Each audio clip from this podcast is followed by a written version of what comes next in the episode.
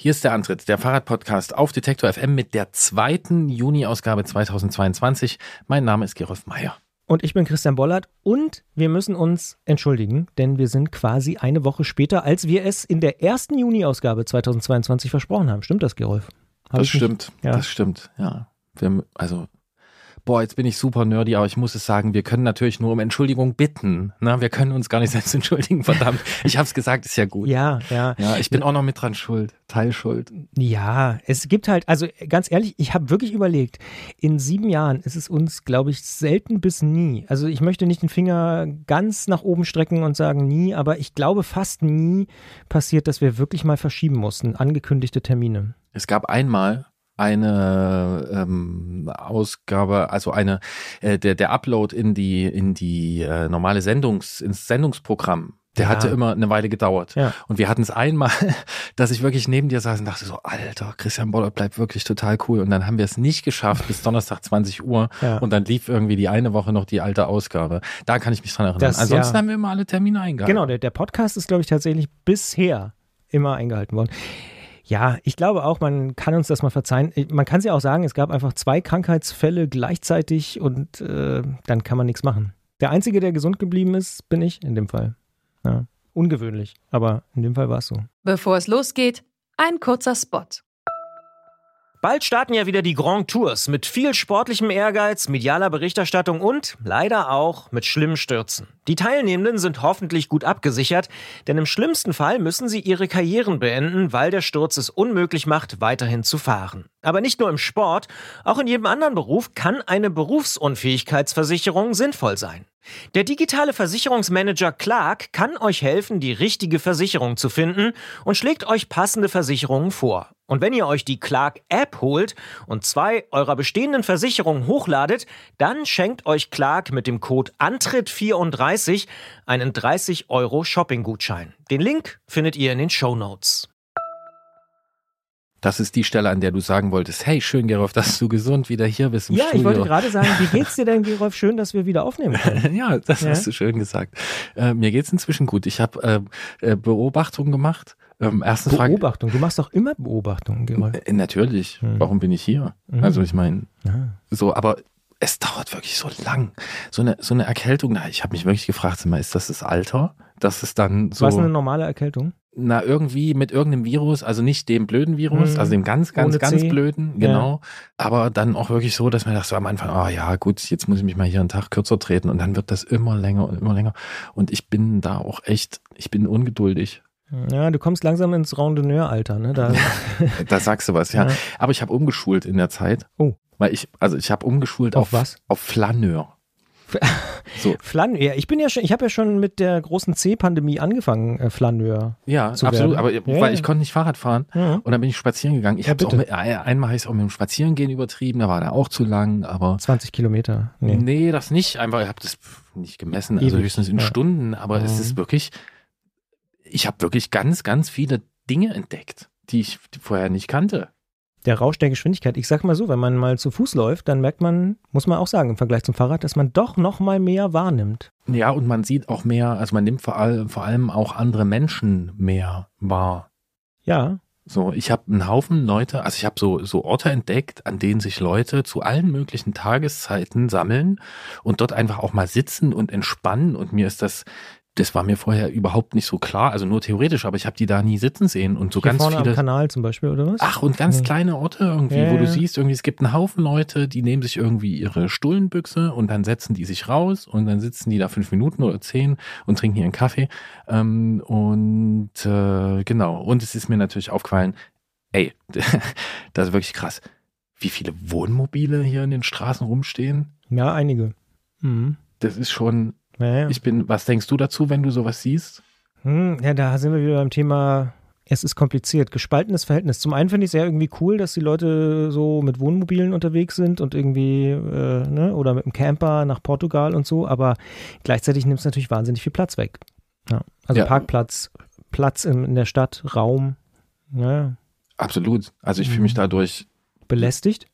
Naja, ich komme dann, also ich weiß, dass das eine coole Art Urlaub zu machen ist, ja. Irgendwie, du fährst irgendwo hin, äh, solange du nicht drüber nachdenkst, wo stelle ich mich hier überhaupt hin, wenn es nicht irgendein offizieller Platz ist. Also alle suchen dann den geheimen Spot, haha.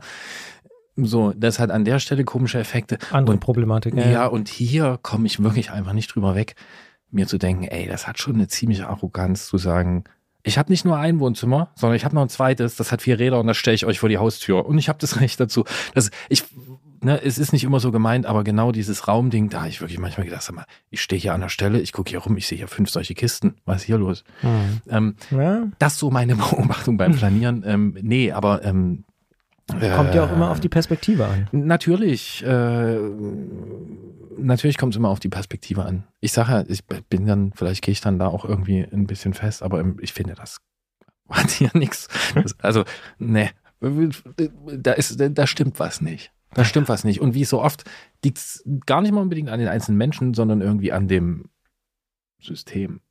Aber über das Thema haben wir schon ein paar Mal gesprochen, das müssen wir jetzt hier nicht unbedingt machen. Ich habe das Ich habe Spazierengehen irgendwo entdeckt. gelesen, dass wir teilweise dogmatisch sind, wenn es um äh, öffentlichen Raum geht. In irgendeiner Apple Podcast oder so Bewertung. Hat ja. uns jemand gesagt, wir Hat jemand, der das dogmatisch? super Podcast, aber teilweise dogmatisch. Okay. Ja. Naja. Dabei habe ich schon immer das Gefühl, dass du mich so oft korrigierst. Und manchmal ich dich. ja, ja, ja, das stimmt. Aber ja, ich, ich bilde mir ja auch ein, dass ich nicht dogmatisch bin. Aber naja. Ja, vielleicht bin ich auch einfach dogmatisch. Vielleicht bin ich auch einfach dogmatisch darin, dass ich sage, der öffentliche Raum ist nicht primär dafür da, um dort äh, Fahrzeuge abzustellen. Privatfahrzeuge irgendwie abzustellen und wie, was weiß ich, über 23 Stunden am Tag dort schlafen zu lassen. Oder, ich meine, so ein Schiff, das fährt ja auch nicht jeden Tag rum. Das ist, das ist Dann ja. fährst du nicht zum Einkaufen, ja. Nee, Ja. naja, so. Ja, Aber- aber, Stichwort äh, Mobilität. Pass auf, ich habe ein Geständnis zu machen. Uh, warte mal, lass mich raten. Oh, jetzt Mo ein Mobilitätsgeständnis von Christian Bollert. Ja. Du hast irgendwas ge gemacht, von dem du denkst, dass ich dir deswegen richtig böse bin. Nee, nee, nee. Was für, ein, was für ein Geständnis? Ich habe was gemacht, wo. Adventures with the 9-Euro-Ticket? Nein, ach, Okay. nein, natürlich nicht. Das haben ja schon genug Journalistinnen und Journalisten gemacht.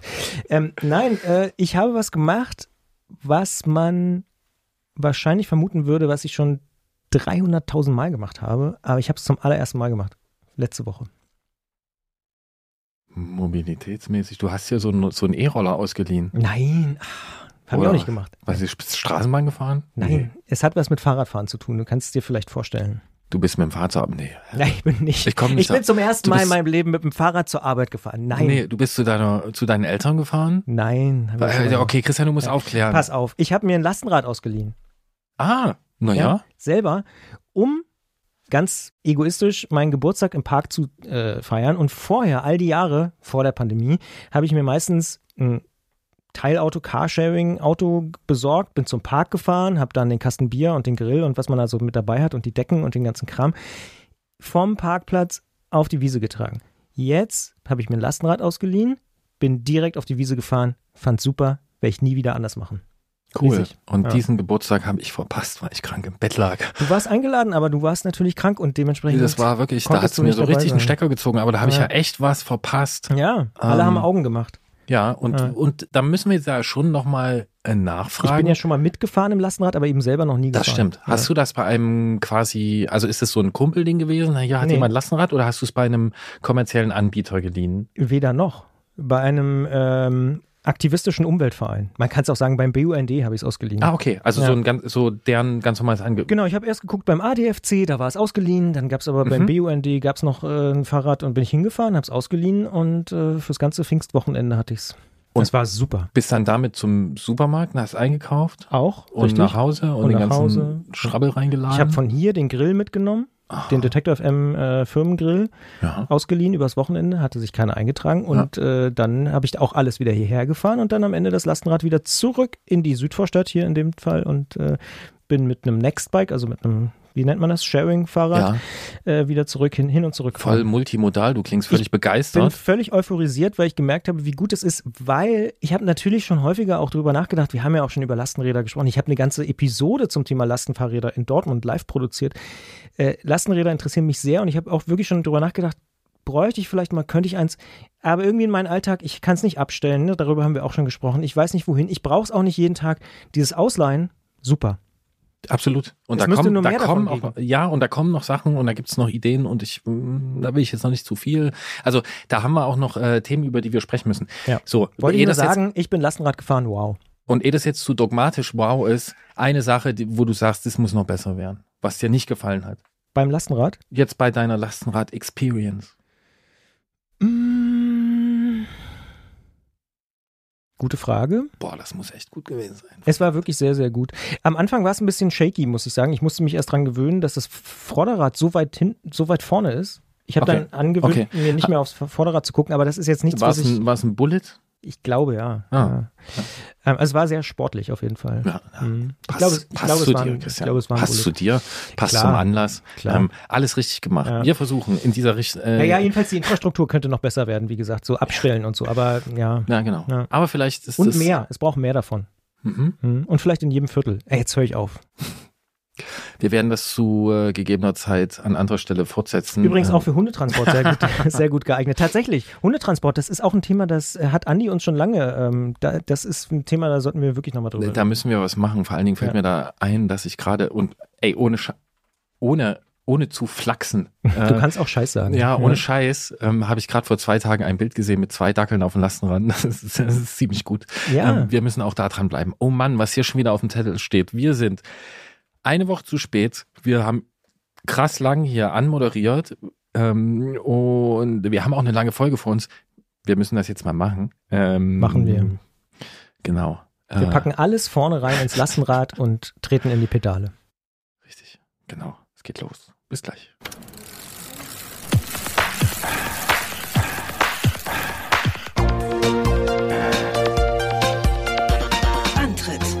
Rund ums Radfahren bei Detektor FM.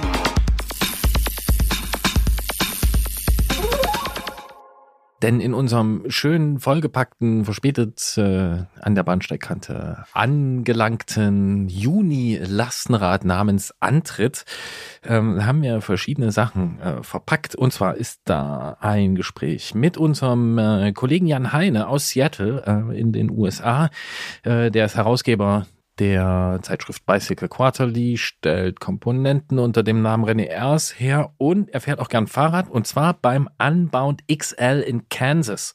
Dort ist er gewesen zusammen mit seinem Kollegen Mark und der hat einige Beobachtungen gemacht, unter anderem zum Schalten im Schlamm. aber auch über die Landschaft in Kansas. Und wir sprechen mit Christiane über die verschiedenen Spielarten und Ursachen von Knack- oder Knickgeräuschen am Rad und über, wir haben es ja neulich thematisiert, nah und fernliegende Handpflegetipps, denn das kann ich an dieser Stelle schon mal spoilern für diesen Podcast. Wir haben wahnsinnig viele Einsendungen von euch bekommen, damit die Hände von Christiane nicht mehr so rau sind und wir werden sie alle ihr nach und nach vortragen und präsentieren und dann gucken, was sie damit macht am Ende. Und es ist der Auftakt zu einer Prüfreihe. Die, die Methoden werden natürlich auch durchprobiert. Und was wir immer durchprobieren, was wir hier in jedem Monat machen, ist, dass wir mit euch über eine Ausfahrt des Monats sprechen. Diesmal mit Michael aus Bielefeld. Denn der hat ein 24-Stunden-Abenteuer gehabt mit dem Endpunkt Eisenach, das man auch mit relativ wenig Training angehen kann, obwohl es erstmal gar nicht so klingt. Wir beginnen mit Jan Heine. Es steht ja längst nicht mehr in der Nische, sondern auf einem grell ausgeleuchteten Podest in der Fahrradwelt das Gravelbike. Seit wann es die breit bereiften Rennräder gibt und wo der Trend geboren wurde, darum ranken sich durchaus verschiedene Erzählungen, denen man je nach Ausführung durchaus misstrauen kann. Unumstritten aber ist, dass das sogenannte Unbound in Kansas in den USA eines der wichtigsten Gravelrennen überhaupt ist. Und wir sprechen hier im Antritt einmal im Jahr mit Jan Heine, dem Gründer der Zeitschrift Bicycle Quarterly und der Komponentenmarke René Ers. Und da Jan in diesem Jahr an der Langvariante des Unbound, dem Unbound XL, teilgenommen hat, sprechen wir mit ihm im Jan Heine Sommergespräch 2022 auch genau darüber. Wir winken nach Seattle. Hallo Jan. Hallo Gerolf. Jan, was sagst du eigentlich zum Ursprung des Gravelbikes? Wer hat's aus deiner Sicht erfunden? Keiner. Gravel gab's ja schon immer, ne? Ähm, früher waren ja alle Straßen Gravel-Straßen. Und ich glaube, dass das Rennrad hat sich weiter und weiter spezialisiert. Wer es dann wieder populär gemacht hat, das ist ja wie beim Mountainbike auch. Im Endeffekt der Erfinder des Mountainbikes ist derjenige, der den Namen Mountainbike erfunden hat. Und das war Gary Fisher. Und wer jetzt eine Schaltung an Breitreifenräder montiert hat, äh, da können wir ja lange, lange recherchieren. Und ich denke, beim Gravel war es auch so. Aber ich glaube, irgendwie lag es in der Luft, im, so um 2000 rum.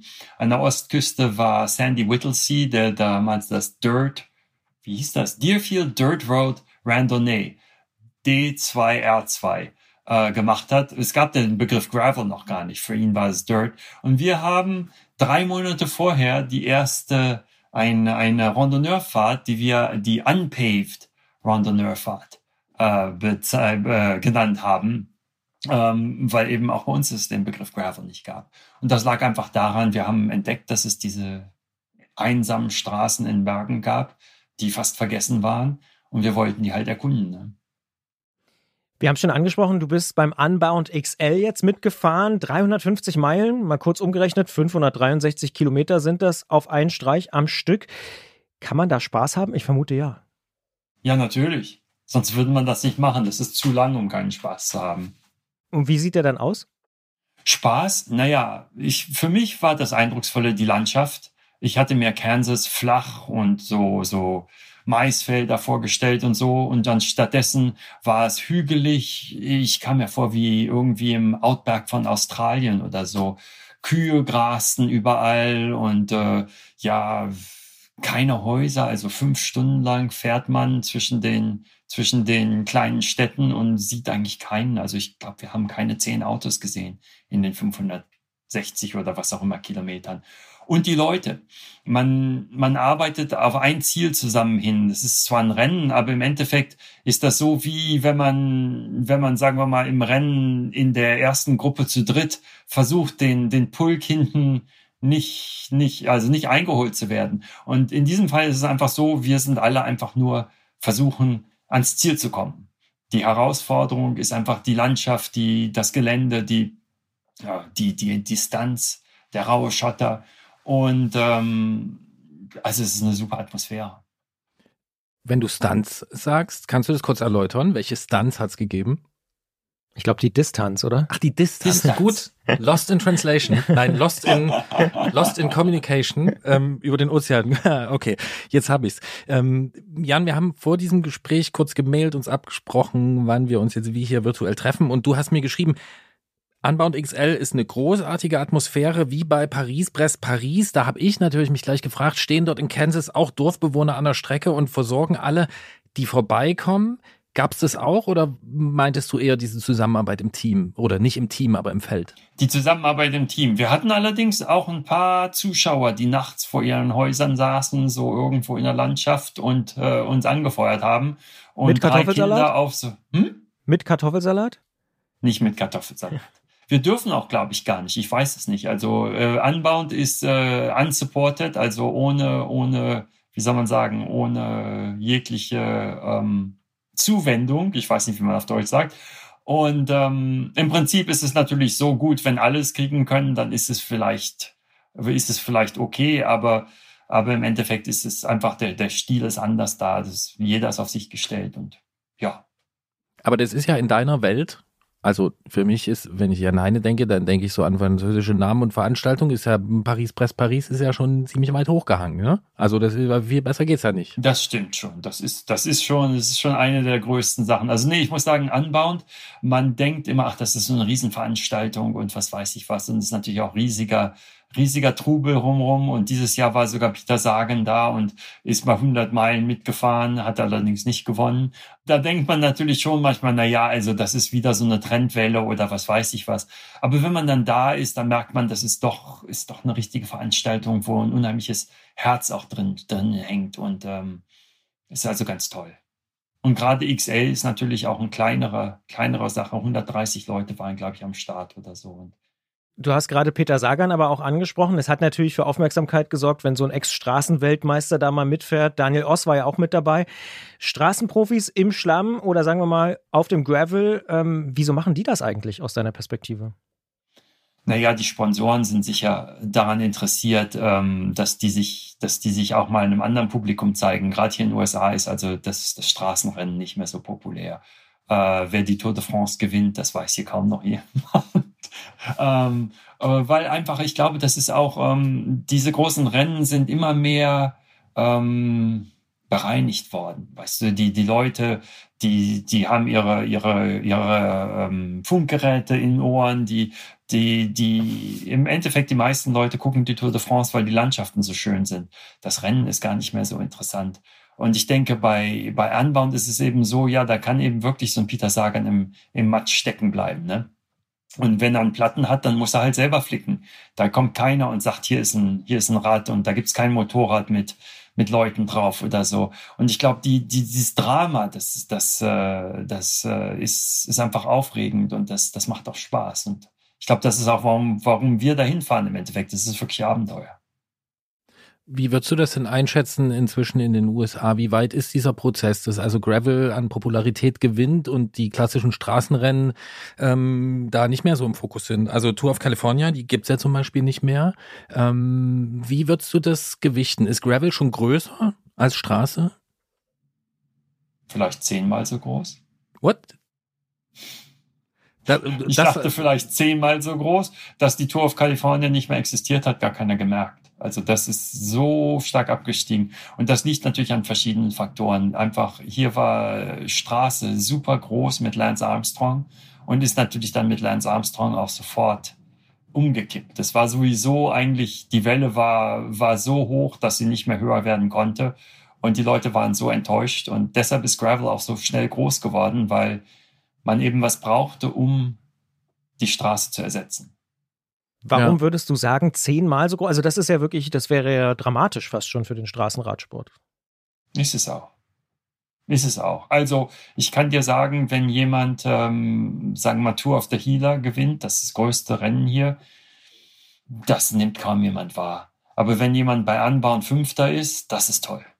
Mein Eindruck ähm, von außen oder ein großer Unterschied, den ich so wahrnehme zwischen dieser Gravel-Welt und der Straßenwelt, wenn man das mal so sagen kann, ist, dass es im Straßenbereich ja wirklich Teams gibt, ne, mit einem, mit irgendwie fünf, sechs, sieben, acht Fahrern oder Fahrerinnen je Mannschaft und einem Versorgungsfahrzeugen und dem Ganzen, was da dranhängt und einem Direkteur Sportiv im Auto und sowas. Im Gravel-Bereich hat man ja viele Einzelkämpfer. Es sei denn, es ist jetzt wie Oss und Sagan sind Leute, die aus dem Straßenradsport äh, rüberkommen. Gibt's da, also meinst du, da werden sich Teams entwickeln oder wird es so bleiben? Und ist das, ist das so viel besser, wenn man da, wenn, wenn, wenn alle im Einzelkämpfermodus unterwegs sind?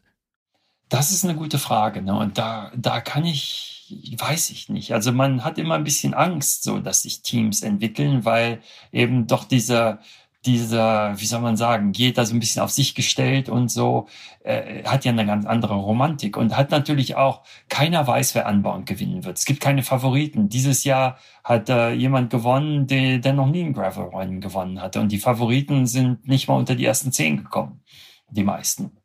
Und das ist, äh, ist natürlich irgendwie Abenteuer und, und aufregend und so.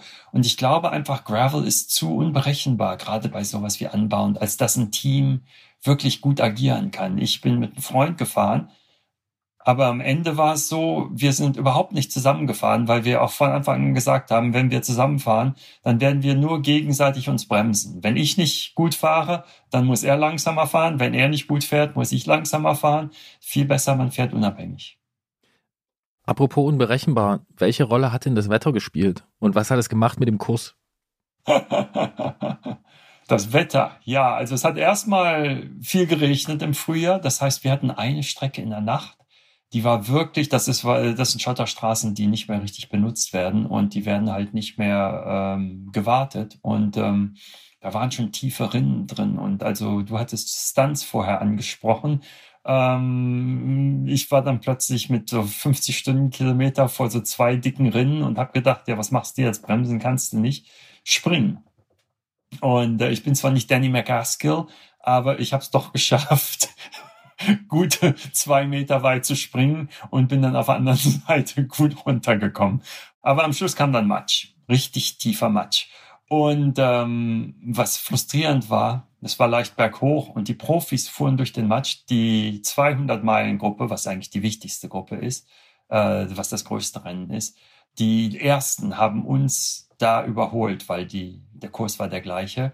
Und die fuhren durch den Matsch mit, ich weiß nicht was, 20, 25 Stundenkilometer, aber wir waren zu müde und, und wir kriegten das Tempo nicht und sind dann einfach weggerutscht und mussten dann durch den Matsch da laufen und wir konnten nicht mal die Fahrräder tragen. Das heißt, die Fahrräder haben sich mit Matsch zugeklebt und die, die zur, zur Ausrüstung des Rennen gehörte nicht nur äh, die Nummer, sondern wir bekamen auch so einen Stab, wie man zum Umrühren von Farbe verwendet, so ein Holz, wie so ein riesen Eisstiel. Ne?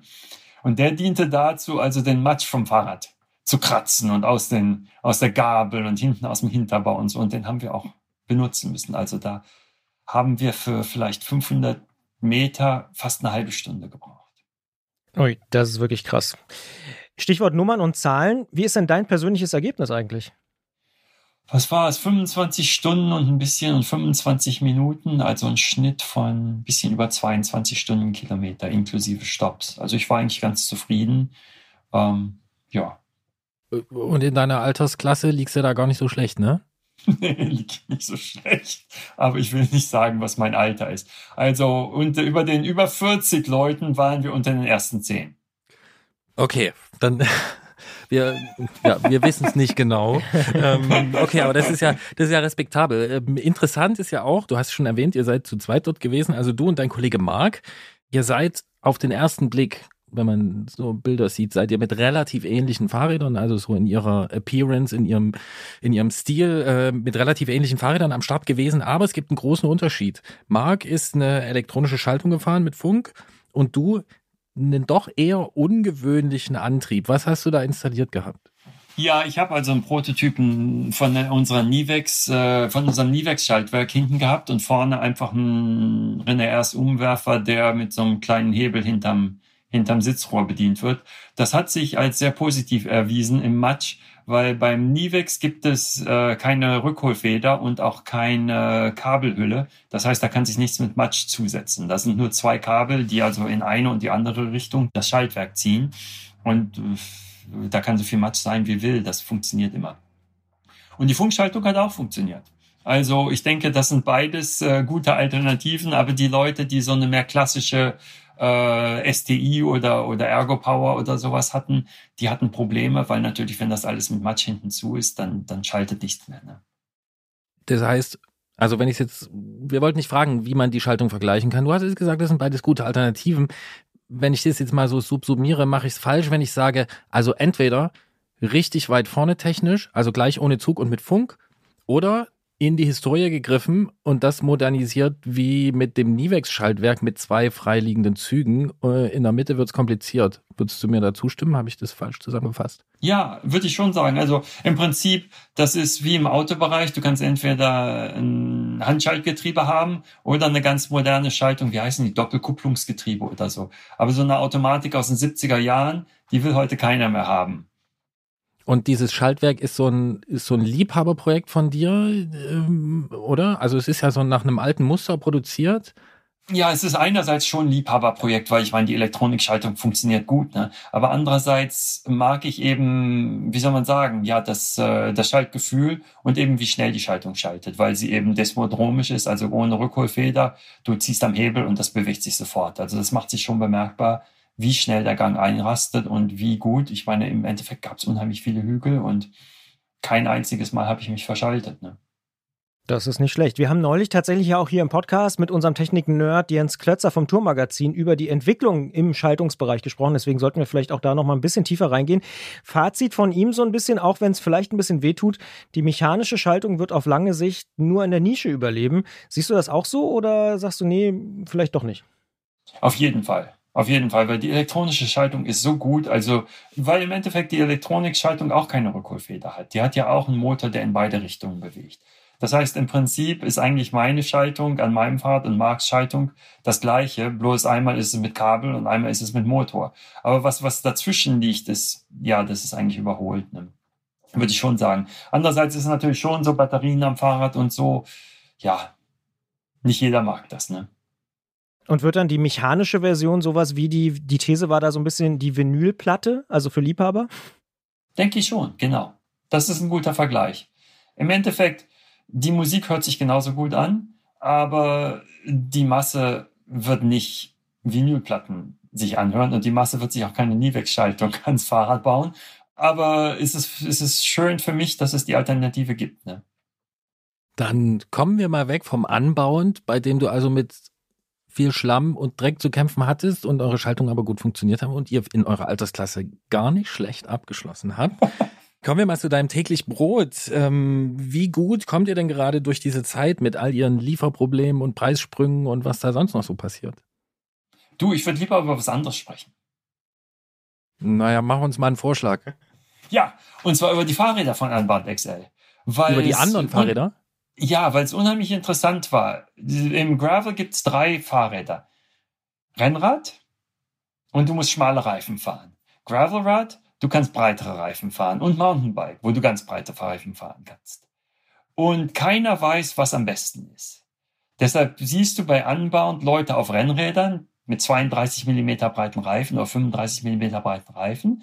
Du siehst Leute auf Gravelbikes mit 40, 45 Millimeter Reifen und du siehst Leute auf Mountainbikes mit Aerolenkern. Und der Clou, warum unsere Fahrräder so gut abschneiden, ist, dass wir das Rennrad nehmen und die breiten Reifen reintun. Das heißt, wir haben die Vorteile vom Mountainbike und die Vorteile vom Rennrad. Meinst du, das ist nicht interessanter, als wieder über irgendwelche Schiffe, die im Hafen verschollen gegangen sind, zu naja, sprechen? Können wir auch machen. Ich sag mal so, wenn das Schiff vom letzten Jahr immer noch dort liegt, dann müssen wir nicht drüber sprechen, weil genau. das ist das gleiche Schiff. Hat sich ne? nichts das geändert, immer noch leider. Dort.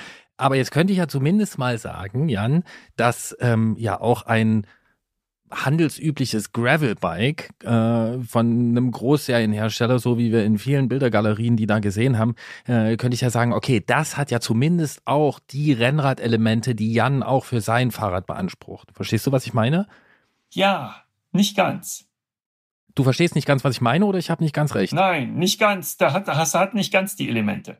Ah. Wenn du dir ein Gravelbike anguckst, das ist heute für Abenteuer gebaut, das ist wesentlich stabiler, das ist schon fast ein Mountainbike, mit dem kannst du Riesensprünge machen, also auch und so, aber es fährt sich nicht mehr wie ein Rennrad. Der Fahrer sitzt auch aufrechter, was sicher gut ist für eine lange Tour wie Tour Divide, aber Unbound ist nicht Tour Divide. Unbound ist für mich ein Straßenrennen, obwohl es natürlich ein bisschen rauere Straße ist. Und da hast du schon einen Vorteil, wenn du eine Rennrad, äh, das Gefühl vom Rennrad rüberbringen kannst. Da würde ich dir grundsätzlich zustimmen, würde aber auch noch ergänzen wollen, dass man ja Ne, ist ja eine relativ grob schlechtige Ein, äh, Einteilung, wenn wir jetzt sagen, es gibt Rennräder, es gibt Gravelbikes, es gibt Mountainbikes. Es gibt ja Leute, die teilen so das Gravelbike in drei oder fünf Subkategorien ein. Und da gibt's ja, ja. auch Modelle, ähm, die sich tatsächlich wie ein Rennrad mit dickeren Reifen fahren. Also ja. Genau. Ich sehe diese Unterschiede, aber die gibt's ja auch. Ich nehme an, dass nicht ihr beiden die einzigen waren, die mit einem Rennrad-ähnlichen nee. Gravelbike dort waren. Nee, natürlich nicht. Ganz sicher nicht. Aber ich denke, das ist eben auch eine wichtige, wichtige Entwicklung, dass das Gravelbike eben ja sich aufteilen muss in, in diese verschiedenen Sachen. Und äh, das hängt eben auch davon ab, wie ja welche Fahrer das fahren. Zum Beispiel leichtere Fahrer fahren viel besser auf superleichten Fahrrädern. Die Gewinnerin der Frauen fuhr auf dem Specialized äh, Crux, was also im Prinzip ein, ein Cyclocross-Fahrrad ist, was mittlerweile zum Gravel-Fahrrad geko äh, Gravelrad gekommen ist, aber eben super, super leicht ist. Währenddem die Männer, die auf Specialized fuhren, hauptsächlich das Diverge fuhren, was eigentlich ein ja fast ein Abenteuerbike ist, aber was vielleicht für die für die ähm, Leute, die so viel Power haben, gar nicht schlecht ist. Ja, wobei Sagan auch auf Crux gefahren ist, ne? Und Ost, ah, ja. meine ich. Mhm. Weiß ich nicht, ähm, ich habe ihn nicht ja. gesehen. Ja, dann wäre natürlich, also ich habe dein Rad vor Augen, ich gucke auch öfter mal solche Fahrräder an, muss ich gestehen. Jetzt versuchen wir das mal noch für Leute zusammenzufassen, die nicht äh, irgendwie alle zwei Tage sich so ein Fahrrad angucken irgendwo. Was sind denn die Mountainbike-Elemente, die du noch wichtig findest, die, ähm, weil du gesagt hast, ihr zum Beispiel eure Maschinen haben alle drei Typen, alle drei Spielarten zusammengefasst. Was wären denn die wichtigen Mountainbike-Elemente, die dazugehören? Die breiten Reifen, 55 Millimeter, ne? Okay. Also ja. das passt selbst in Specialized Crux nicht rein. Das so als zentrales Element. Würde ich sagen, ja. Und das merkst du ganz klar. Also ich habe das gemerkt, ich bin mit einem anderen gefahren, der wahrscheinlich mehr Kraft als ich hatte, einen jungen Rennfahrer. Aber wenn der Schotter rau wurde, dann war es für mich leichter. Sobald wir mal kurz Teerstraße hatten, da wurde es schwierig, weil mein Vorteil weg war. Ne, die breiten Reifen rollen einfach besser auf, auf, äh, auf Raumuntergrund. Wir sind auch mit 1,4 Bar gefahren. Also das war schon auf, auf Teer etwas schwammig, aber auf dem Raum, ja, hat es eben Federung. Ne? Da habe ich jetzt noch eine Nachfrage zu dem Thema, weil mir, mir fallen so Diskussionen über, so vor zehn Jahren oder so, äh, zum Thema Cyclocross ein, ne? wo man dann äh, gesagt hat, okay, du fährst im Cyclocross auch dünne Reifen explizit, um besser durch den Schlamm zu kommen, weil der dünne Reifen bis zum quasi der durch die durch die oberen Schichten des Schlammes durchschneidet, eventuell auf dem festen Boden äh, durchgeht und der andere, der breitere Reifen schwimmt auf. Gibt es diesen Effekt da jetzt auch oder war das andere Schlamm oder ist das, wie, wie ist das verteilt?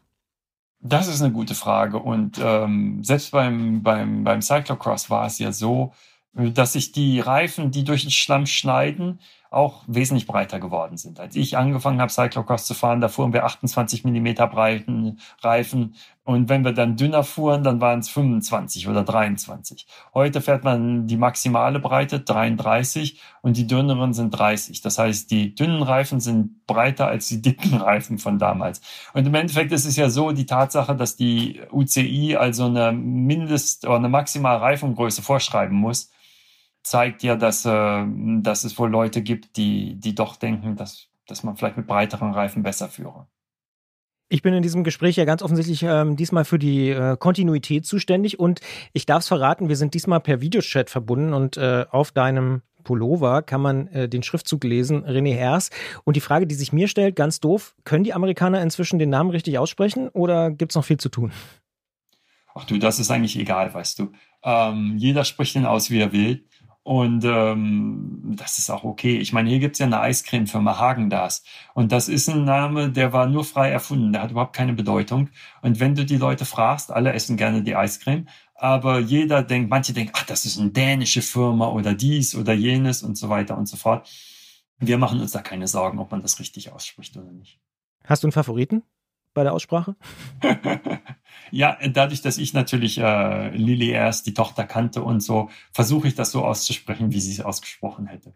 Das ist aber sehr interessant. Also ich wusste das nicht, dass die. Erstens wusste ich nicht, wie man dieses Eis ausspricht. So, Punkt eins. ich Punkt glaube, da gibt es auch verschiedene Varianten. Punkt zwei wusste ich nicht, dass der Name ausgedacht ist.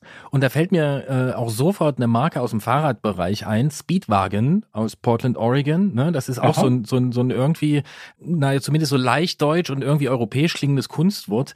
Du bist ja jetzt quasi Experte für USA, aber auch für Frankreich, Deutschland, ne? Und so für diese, für diese Brücke. Deswegen frage ich dich jetzt mal, woher kommt das? Also kommt da so eine, so eine Faszination mit europäischer Kulturtechnik irgendwas zum Ausdruck oder was steckt da drin? Denke ich schon, denke ich schon, ja. Also ich weiß jetzt nicht, wo Speedwagen wirklich herkommt, kommt, aber ähm, ganz klar, das ist, äh, das, das, ja, man, man, man sucht ja auch irgendwo was, was Eindrucks, äh, was einprägsam ist und so weiter und so fort. Ne? Ich meine, in unserem Fall, wir hatten keine Wahl. Ich meine, René Erst, der war, der hieß René Erst und der hat die Firma gegründet und äh, äh, ja. Aber registrierst du diese, dieses positive äh, Verhalten gegenüber so europäischen Namen, die man vielleicht gerade auch nicht aussprechen kann? Äh, registrierst du das auch? Also gerade in den USA? Ich weiß es nicht. Im Endeffekt glaube ich, die Leute kaufen unsere Reifen und Komponenten, weil sie besser sind, nicht weil der Name nicht aussprechbar ist. Das kann natürlich auch gut sein. Jan, Worauf freust du dich in diesem Sommer? Wir haben beim letzten Mal über deine beste Fahrt in diesem Jahr gesprochen, also im letzten Jahr. Und jetzt ähm, gucken wir mal ein bisschen nach vorne. Was steht so bei dir auf dem Zettel? Was hast du vor? Ach ja, ich meine, im Augenblick, wir warten noch darauf, dass der Schnee schmilzt in den Bergen. Dieses Jahr hatten wir relativ viel. Ähm, aber ein paar gute Ausfahrten sind schon geplant. Ich denke, ich will noch mal diesen Oregon, wie heißt der, ähm, Cascade Volcanic Arc machen. Das ist eine 600 Kilometer Bikepacking-Strecke, die über die, die praktisch die Gipfelstrecke der Kaskaden fährt, also Crater Lake mit dem großen See und, und so und äh, auch Single Trail und da freue ich mich drauf. Also da will ich, die will ich nochmal fahren und ja, sonst mal sehen. Es gibt viele, viele, viele schöne Möglichkeiten. Und nächstes Jahr haben wir gesehen im Kalender, ne? Gibt es ja wieder Paris, Brest, Paris. Bist du dabei? Ich denke schon. Warum? Weil es Spaß macht, weil es eine Faszination ist, weil es ein super Gefühl ist, weil, weil man so viele Leute kennenlernt, die, die eben auch wieder ja auf einer Wellenlänge liegen, wenn man nachts nebeneinander fährt und so und die Sonne aufgehen sieht. Und das sind einfach Gefühle, die, ja, die, die man so im täglichen Leben nicht kriegt, selbst also auf der, auf der Runde mit den Freunden am Samstagmorgen und so das ist was anderes. Und ein paar Mal, also einmal im Jahr oder so oder zweimal im Jahr so eine große Fahrt zu machen, ist, ist einfach was ganz Tolles für mich. Was bei mir tatsächlich immer wieder hängen bleibt bei den Gesprächen mit dir, ist dieser Abenteueraspekt. Das ist schon so ein Ding, ne? Dieses, wie du gerade sagst, so morgens, wenn die Sonne aufgeht und man irgendwie durch die Nacht durchgefahren ist. Auf jeden Fall, denke ich. Ich meine, das ist irgendwo, ja, sonst ist das, das Leben ja doch, äh, wie, wie wir letztes Jahr gesprochen haben, geht es hauptsächlich darum, wo sind die Lieferungen stecken geblieben und all solche Sachen. Und ähm, da sehnt man sich dann doch nach dem Sonnenaufgang. Jetzt müssen wir auch noch äh, hinzufügen, dass wir uns auch seit letztem Jahr hier noch weiterentwickelt haben. Und zwar hat sich dieser Podcast, neben dem, dass wir gerne über Fahrräder und alles Mögliche, was man damit machen kann und welche Menschen das tun, hat sich dieser Podcast auch dazu entwickelt, dass wir uns hier sehr intensiv damit auseinandersetzen, was man unterwegs so alles zu sich nimmt. Und zwar nicht nur aus rein pragmatischen Gründen, also dass man irgendwie gut vorankommt, sondern auch einfach, weil es schmeckt. Ja, genusstechnisch. Deswegen, genau, ja. genusstechnisch. Ich habe da auch, also meine, ich habe ein, ein, klares äh, vor, positives Vorurteil über französische Unterwegsverpflegung. Aber ähm, wenn du ähm, jetzt so ein Anbauen fährst oder bei euch diese Cascade-Runde dort machst zum Crater Lake und so weiter, was nimmst du eigentlich mit? Wie verpflegst du dich? Ach du, also, wie soll man sagen, Feinschmecker, Feinschmecker kostet meistens nicht. Aber also diese, diese Riegel sind mittlerweile auch ziemlich aus der Mode gekommen, weil man die einfach, da kaut man drauf rum und nach einer halben Stunde kaut man immer noch. Was gibt es?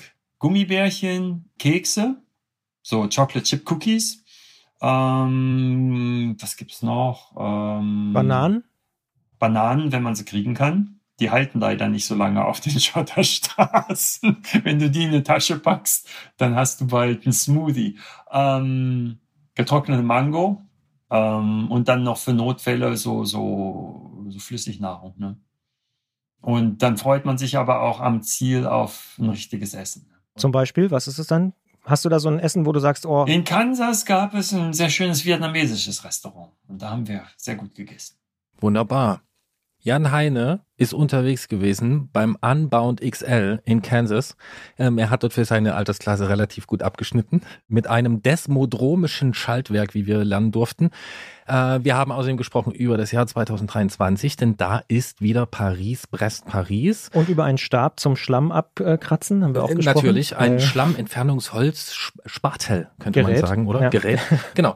Jan, ich, ich habe eine, eine Idee, die kommt mir da so los in den Kopf. Also 2023, Paris, Brest, Paris klingt spannend. Ähm, vielleicht schaffen wir es ja mal in diesem Zuge, dass wir so ein Sommergespräch hier nicht über äh, Leitungen, wo dann Sachen Lost in Translation äh, passieren, sondern vielleicht kriegen wir es ja sogar mal persönlich hin. Und äh, genau, ansonsten sagen wir dir erstmal äh, vielen Dank fürs Gespräch, vielen Dank für die Einblicke. Und ähm, ja, mit den Containern, das läuft ja, haben wir festgestellt. Dann ja, lass es dir gut gehen und äh, viel Spaß bei den Touren, die du dir vorgenommen hast. Vielen Dank. Euch auch alles Gute. Danke. Dankeschön. Christian, was nimmst du mit? Gerolf. Ich packe ein in meinen Koffer. Es gibt eine große Vorfreude auf äh, Europa bei Jan Heine. Paris, Brest, Paris 2023. Das ist bei mir hängen geblieben. Ähm, Kansas ist äh, abwechslungsreicher, als man denkt. Ich muss tatsächlich auch immer so an riesige Weizenfelder und flache Landschaft denken, aber offensichtlich. Oder Mais. Oder Mais, ja, mhm. genau. Und äh, wir müssen natürlich für die Akten müssen wir auch ähm, natürlich äh, desmodromisch. Desmodromisch müssen wir auch noch notieren. Hatte ich auch schon mal gelesen bei Jan, Desmodromic. Aber ja, man findet es bei, bei Wikipedia. Die Desmodromik, auch Zwangssteuerung, ist eine spezielle Form der Ventilsteuerung bei Viertaktmotoren.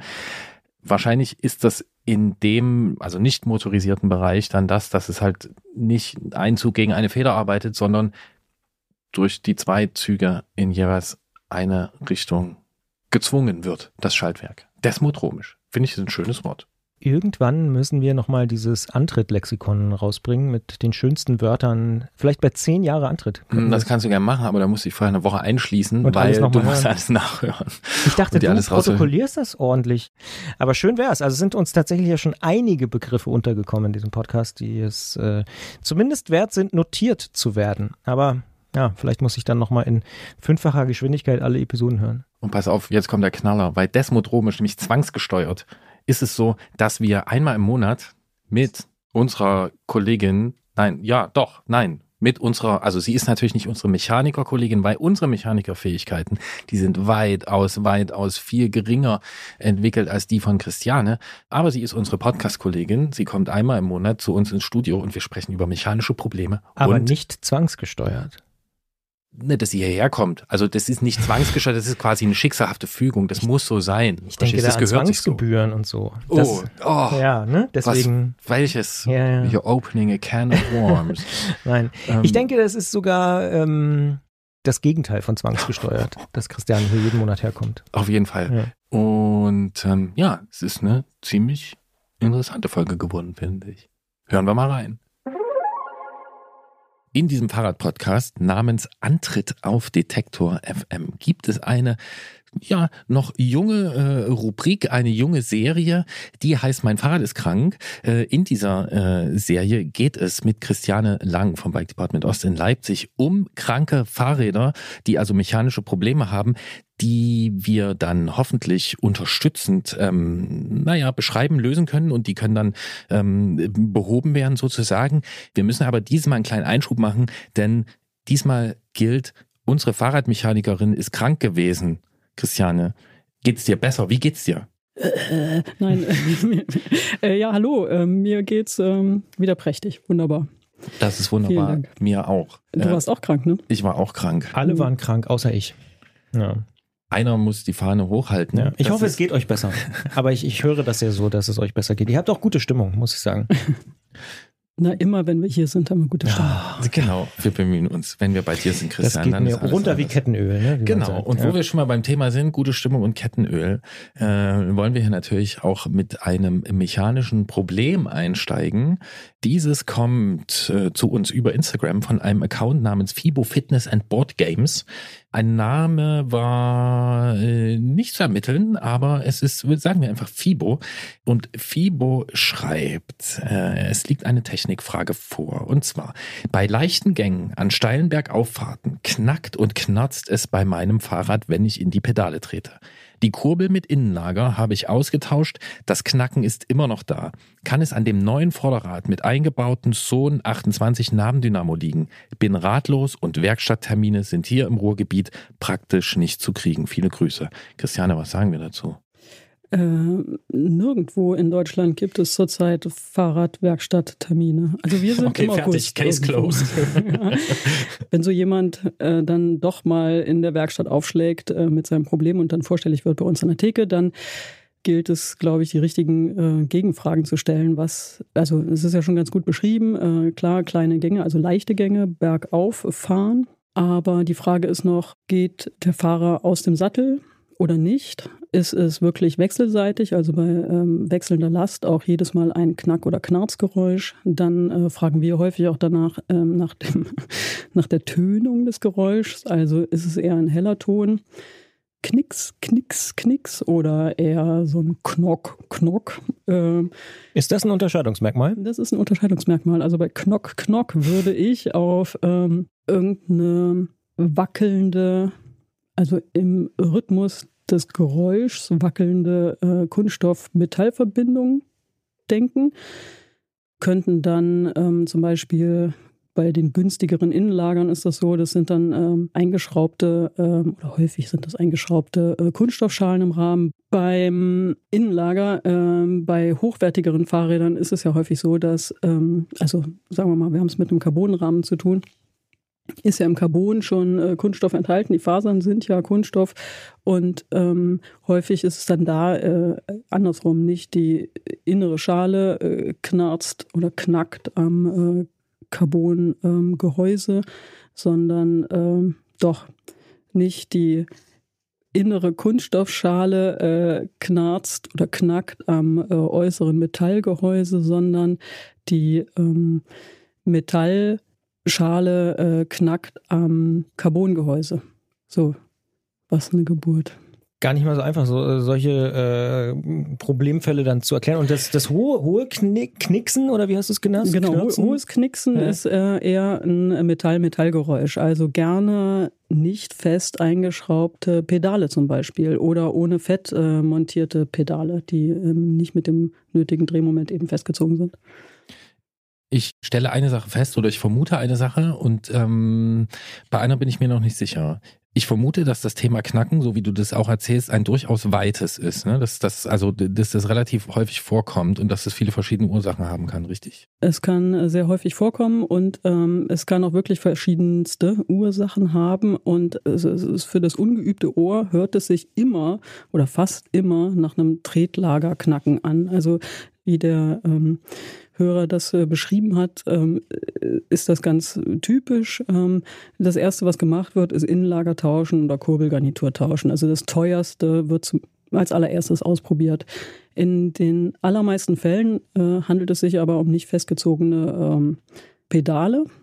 Jetzt kann man ja, wenn man die äh, die Kurbel austauscht, hat man das Pedal ja auch rausgeschraubt und in die neue Kurbel reingeschraubt und hoffentlich gefettet oder hoffentlich in der professionellen Werkstatt und dann ist das eben auch gefettet und ordentlich montiert.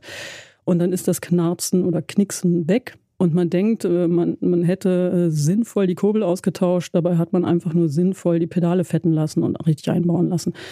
Meistens ist es aber auch das nicht, sondern ganz, ganz häufig haben die äh, Leute, die wir dann fragen, ist es denn wirklich, wenn du aus, äh, also ist es auch, wenn du aus dem Sattel rausgehst, ist es äh, dann im, im Biegetrittfahren eben ohne Sattel? Oh, habe ich noch gar nicht ausprobiert. Ähm, und ganz, ganz häufig in so einem Fall ist das auch nicht vorgekommen, äh, das aus dem Sattel gehen. Auch in dem Fall hier würde ich da zuerst nachschauen, weil ähm, es ja um leichte Gänge geht am Berg. Also was, was man eher im Sattel fährt. Und da würde ich als allererstes die Verbindung Sattel-Sattelstütze kontrollieren und nachziehen, festziehen und danach die Verbindung Sattelstütze-Rahmen. Also da kann ich mir auch vorstellen, dass die Sattelstütze im Rahmen halt ähm, wackelt, Spiel, etwas Spiel hat eben und dann dort Geräusche entwickelt. Auch das eher hellere Geräusche. Mhm. Und würdest du sagen, die Informationen, die uns jetzt hier gegeben werden, die reichen aus, um das jetzt wirklich verlässlich zu sagen? Oder ist das eher was, also es geht ja jetzt hier in der Beschreibung, geht es ja bis zum Vorderrad, äh, was vermutet wird. Das ist ja ein weites Feld. Wie präzise können wir da überhaupt sein? Beim Vorderrad würde ich als allerletztes nachschauen. Also ich kann ähm, so ein paar Hinweise geben, wo als nächstes, wo sinnvollerweise als erstes nachgeschaut wird, wo, wenn das nicht behoben ist durch den ersten Handgriff, äh, wo man dann eben nachgucken muss. Ähm, und das ist auch für uns äh, in der Werkstatt nie so, dass wir, oder na, selten so, dass wir auf die erste Rückfrage dann eine Diagnose stellen, gegen die wir vorgehen können mit äh, mit einem Handgriff. Also meistens ist es so, dass wir uns auch so nach und nach sinnvoll eben vom Einfachen zum Schwereren äh, vorarbeiten. Das heißt, wir können hier an der Stelle sagen, ähm, Wiegetritt ausprobieren, also verschiedene unterschiedliche, sage ich mal, fahrdynamische Situationen und dann daraus schließen, natürlich Sitz der Pedale kontrollieren, sind die fest genug und sowas. Genau, und ähm, das, die Vermutung mit dem, mit dem Vorderrad würde ich erstmal nach hinten äh, schieben. Aus dem Vorderradbereich kommt sowas dann eher nicht, sondern wenn äh, Laufradbeteiligung, dann ist es eher das Hinterrad. Es können zum Beispiel auch die Speichen sein. Es können auch, ähm, wir, wir hatten schon, oh Gott, mein Tretlager ist defekt äh, und am Ende war es äh, der Schnellspanner, der nicht richtig festgezogen war. Wir hatten schon, oh Gott, mein Tretlager ist defekt und es war eine kleine Abdeckung der Zugeingänge, die nicht komplett festgeschraubt war. Ähm, wir haben Speichen, die nachgezogen werden müssen, die knistern dann ein bisschen hochfrequenter meistens als im Tretlager, Tretabstand. Aber es ist zum Beispiel häufig auch die ähm, Hinterradnarbe, also das Lager, beziehungsweise die Lagersitze. Lager selbst sind meistens überhaupt nicht betroffen. Die können rumpeln wie sonst was und, und ganz furchtbar rasseln, wie, wie so ein Sack Muscheln eben. Aber dieses Knacken und Knarzen kommt, ich lehne mich ja in der letzten Zeit häufiger aus dem Fenster, aber ich würde sagen, zu, zu 100 Prozent kommt es nicht aus dem Lager selbst, sondern aus der Verbindung Lager zu nicht bewegtem Teil. Also der ruhende Pol ist den Blick wert. Das finde ich sehr, sehr spannend. Und das mit den äh, Speichen kann ich tatsächlich auch bestätigen. Hatte ich ja neulich auch tatsächlich privat den Fall, dass es da herkam dann am Ende. Und was hast du gemacht? Zentrieren lassen. ja. Äh, also das ist, Und dann war es auch weg. Ja. Wieder, das ist ganz, ganz wichtig, dass man die, die Spannung eben sinnvoll reguliert. Ähm, und es eben zentrieren lässt. Das ist ja äh, auch an der Spannung rumdrehen der, der Speichen. Ähm, und auch da kann man äh, mit einem Tropfen Öl der Speichenkreuze oder der Aufhängung in der Narbe äh, ziemlich viel bewirken. Hm. Wenn ich jetzt ein knackendes Fahrrad zu Hause hätte und das anhören würde, ähm, dann würde ich vielleicht denken, oh mein Gott, das kann ja alles Mögliche sein, werde ich das jemals rausfinden? Jetzt könnten wir das ja umdrehen, also versuchen, eine gute Nachricht daraus zu produzieren. Bei den vielen Möglichkeiten, die es gibt für das Entstehen von Knackgeräuschen aus deiner Praxis, wie viele der Knackgeräusche konntet ihr am Ende detektieren, also feststellen und beheben? Alle. Aber ähm, manchmal mit äh, in, in, einer Zeit, die man nicht berechnen darf. Ja. okay, und was war so das Wildeste? Oh. also du hast eben schon ein paar Beispiele genannt. Waren das da schon dabei? Das Wildeste. Die wildesten Sachen sind ja immer die, die man wirklich äh, zum Schluss erst vermutet, wo die ganze Werkstatt beteiligt ist bei der Suche und, und alle kriechen um ein Fahrrad rum und denken und hören und, und hier, ich glaube, es kommt hierher und nee, es kommt mehr hierher und mach noch mal das da und äh, steig doch noch mal rein und nee, du musst die Bremse ziehen und nein, geh mal aus dem Sattel noch ein bisschen und äh, nee, hat eigentlich irgendjemand schon geguckt, ob das Hinterrad richtig eingebaut ist? Äh, oder, ja, also da schlägt dann also so die Berufsehre zu und äh, findet dann Rudelbildung statt. Und, Na klar. Äh, also da, da macht dann das äh, Zusammenarbeiten richtig Spaß erst überhaupt. Da, da weiß man dann, warum man auch zusammenarbeitet. Dann können wir doch eigentlich unterm Strich sagen, es ist für alle toll.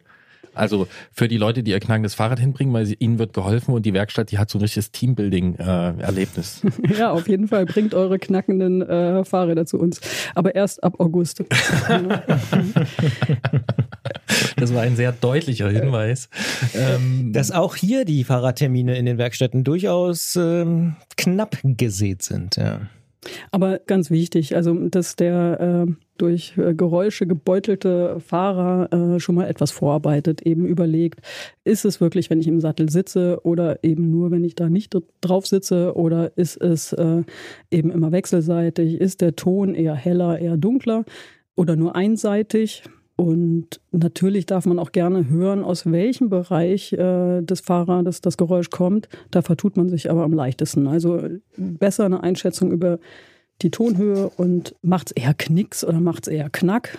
Und ähm, was muss ich tun, damit ich das Geräusch reproduzieren kann? Mit den Infos dann in die Werkstatt oder, oder hierher kommen. Also mit den Infos könnte ich, ähm, glaube ich, ziemlich viel Tipps geben. Vielleicht schafft es ja mal jemand, ähm, so ein Geräusch aufzunehmen und uns als, als Audiospur zu schicken. Ähm, sollte sowas bei jemandem mal vorkommen, dann, dann lasst uns das doch mal versuchen. Denn Christiane kann an der Ausprägung des Knackens äh, schon relativ gut eine Vermutung äußern. Schade, äh, dass es Wetten das nicht mehr gibt. ja. Und Christian träumt sich schon wieder zurück in seine Kindheit. Aber ähm, wenn wir hier schon so gut helfen können, hoffentlich, also du klingt auf jeden Fall super kompetent, haben ja auch in der letzten Ausgabe den Spieß umgedreht und haben eine Frage nach draußen gestellt. Und ähm, ich glaube, das können wir verraten, das war auch eine teambildende Maßnahme, denn ganz viele Hörerinnen und Hörer haben sich da gemeldet. Ja, absolut es haben sich wirklich so viel gemeldet und sind so viele unterschiedliche Tipps. Ich kann die nicht alle vorlesen. Du kennst sie auch noch nicht. Du so kennst sie mit Absicht noch nicht. So viele wie nie zuvor, das kann man, glaube ich, sagen. Genau, und also, ich habe ja. die aber, also das ist schon mal richtig toll, wie viel Solidarität hier unter Leuten, äh, die irgendwie mit ihrer Händearbeit äh, einen großen Teil ihrer Zeit beschäftigt sind, ähm, wie viel Solidarität da herrscht. Ich habe die Antworten gruppiert äh, in drei Kategorien. Und zwar ähm, folgt jetzt von mir die erste Kategorie, das sind Produktnennungen. Und Christian, ich darf das tun, weil es handelt sich ja um viele verschiedene Produkte, stimmt's? Richtig. Und es gibt ja auch immer noch andere. Okay, also. Damals der Werkstattmeister im Semesterferienjob hat äh, Nick äh, etwas geschenkt. Ähm, äh, vor über 20 Jahren eine Handwaschpaste namens P-Wastar musst du dir jetzt nicht merken, ich kann dir das auch alles nochmal noch mal rauskopieren. Druck's, mir aus, genau, oder? genau. Also kenne ich nicht. Pewastar Handwaschpaste. Mhm. Als nächstes kommt von Alex Melkfett, unschlagbar bei rissigen Fingern. Mhm. Habe ich von meiner Schwiegermutter aus der Eifel, kauft sie bei einem tuppermäßigen Handelssystem. Sehr gut. Grüße an die Schwiegermutter. Habe ich auch schon oft gehört, aber ja. du hast ein bisschen die Augenbrauen hochgezogen. Ähm, da haben wir natürlich auch ausprobiert mhm. und ähm, hat nicht. Äh, doch, äh, funktioniert gar nicht schlecht, aber das dauert ja äh, 100 Jahre, bis es eingezogen ist ist. Hm. Dieser Tipp kommt manchmal. Da kommen wir noch in einer anderen Rubrik, glaube ich, zu. Genau. Dieses Einziehen lassen ist ja natürlich immer so ein Ding. Ja? Aber pass auf, jetzt kommt der nächste Hinweis. Ähm, und zwar ist das aus dem Kletterbereich eine wachsbasierte Handcreme namens Flossenfett. Nicht schlecht. Das klingt gut. Ne, Klettern ist nämlich auch ähm, hier noch, ähm, ach so, dieser Tipp kommt von, äh, Moment, äh, von Nils. Ähm, der hat uns das geschrieben. Dann kommt aus dem Bereich Klettern auch noch ein Tipp von Sandro, denn der empfiehlt Climb On All Purpose Lotion. Ähm, war ein Produktlink dabei. Das war gar nicht mal so na gut, ob es günstig ist oder nicht, kann man ja jetzt nicht einschätzen, wenn es richtig gut funktioniert. Aber das hatte schon seinen Preis. Aber das mit dem Klettern scheint schon eine, schon eine Sache zu sein aus dem Bouldersport, Kletter- und Bouldersport, Climb On. Und dann schaue ich mal, ah ja, genau, das waren alle konkreten Produkthinweise. Also ihr hättet mal, nein, waren es nicht. Oh, entschuldige bitte, es ist wirklich so viel. Ähm, und zwar war hier noch was dazwischen und das ist. Ich kann dir sagen, äh, der Klassiker kam noch, äh, Vaseline tatsächlich. Und da kam der Hinweis, wenn Vaseline, dann nicht die technische, sondern die medizinische. Genau, die kam noch. Und von Christiane, also nicht von dir.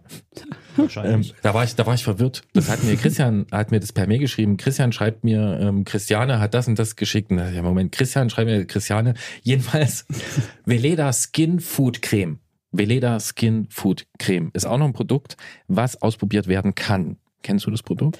Ähm, ich glaube, das kenne ich tatsächlich, beziehungsweise da dürfte so Urea irgendwas drin sein, das ist ein Harnstoff. Riecht anstrengend. Also jetzt nicht nach Urin, also, aber ähm, mhm. sonst irgendwie anstrengend. Das ist, äh, kann man auch gar nicht so richtig übertünchen. Gibt es auch äh, nicht von Veleda, aber vielleicht bin ich auch auf der falschen Spur. Ich werde, also ich verspreche, ich gucke mir alles an, also nicht Super. nur angucken, sondern ich werde es äh, aufschmieren und Ja. ausprobieren. Der große Selbsttest. Und das müssen wir natürlich auch hier alles auswerten, ne? Ist klar. Äh, Na klar, äh, was hier? Oh Gott.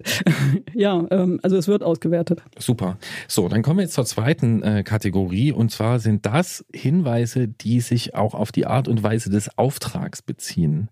Und zwar äh, schreibt hier Sören, ich habe die Tipps von einem Hautarzt bekommen und es sind im Prinzip nur drei Regeln, die sich sicher auch mit anderen Pflegetipps kombinieren lassen. Und zwar erstens Hände waschen mit fester Seife der altmodischen Variante, da diese rückfettend wirkt, als ersten Schritt. Danach nach jedem Händewaschen die Hände eincremen, jedes Mal. Da tut es dann auch einfache Handcreme, die schneller einzieht. Und drittens abends vor dem Einschlafen die Hände richtig fettig eincremen. Der Arzt hat mir damals Fußsalbe von Exipal verkauft und die hat gut geholfen. Später bin ich einfach auf Melkfett umgestiegen. Also vielleicht auch mal die Fußsalbe in der richtigen, also zur richtigen Tageszeit vorm ins Bett gehen, ein bisschen Fußsalbe auf die Finger. Das ähm, empfiehlt uns Sören. Nicht schlecht. Ich kenne ja die ähm, das noch Upgrade dazu. Ähm, wenn man sich dann abends eben die Hände eingeschmiert hat, sollte man noch äh, Handschuhe anziehen, damit das dann eben auch das Bett nicht voll geschmiert wird. Das und so. schreibt er tatsächlich auch. Ja. Ah, Ja, okay. genau. Und wer keine Handschuhe hat, soll, ähm, das habe ich sogar gemacht diesen Winter, aber irgendwann wird man ja irre davon. Also ich hatte keine Handschuhe, zumindest keine, die ich so einsauen wollte. Und da habe ich mir so alle Socken drüber gezogen. Geht auch. Aber Ja, aber will man das, also will man das im Sommer, nach so, nach so einem harten Schraubertag im Juli, will man da wirklich mit Handschuhen ins Bett gehen? Nein, nein, das ist schon äh, stimmt. Wir sollten uns, also die, die Tests sollten wir uns für den Winter äh, aufheben, schon auch deswegen, weil es da am schlimmsten ist. Also natürlich, äh, Kälte wirkt ja auch auf rissige Mhm. Hände. Also macht die Hände rissig und ähm, im, im Sommer haben wir gar nicht so sehr das Problem. Aber Stoffhandschuhe hatte ich auch noch nie gehört, muss ich sagen. Also, aber ja, ist klar. Ja, genau, deswegen haben wir ja gefragt. Ja, ja, genau. ja, ja. So, pass auf. Jetzt kommt auch noch aus dieser äh, Rubrik ähm, konkreter Ablauf, kommt Thomas Albrecht. Der ist ja ganz wichtig. Vorher eincremen oder einölen, damit die Haut versorgt ist und die Schmiere nicht so einzieht. Ich habe dafür ein abgelaufenes medizinisches Zitronenöl, das sehr intensiv riecht und das man sowieso im Alltag nicht nutzen kann. Ähm, Das habe ich in einem Schraubglas. Man tunkt die Fingerspitzen ein und verteilt es hinterher auf die Hände. Damit ist schon mal das Nagelbett gut versorgt. Aber es geht weiter. Die Gelenkknubbel und die Fingerwurzeln, Klammer, heißt das so, sind auch sehr wichtig, weil dort die Haut recht dünn ist. Hygieneschulungen für Händedesinfektion sind da ein guter Ansatz. Etwas einziehen lassen, gegebenenfalls leicht am Lappen abwischen. Und ähm, zum Reinigen, also ja, das ist die Prozedur. Und zum Reinigen braucht man dann deutlich weniger Seife oder Paste.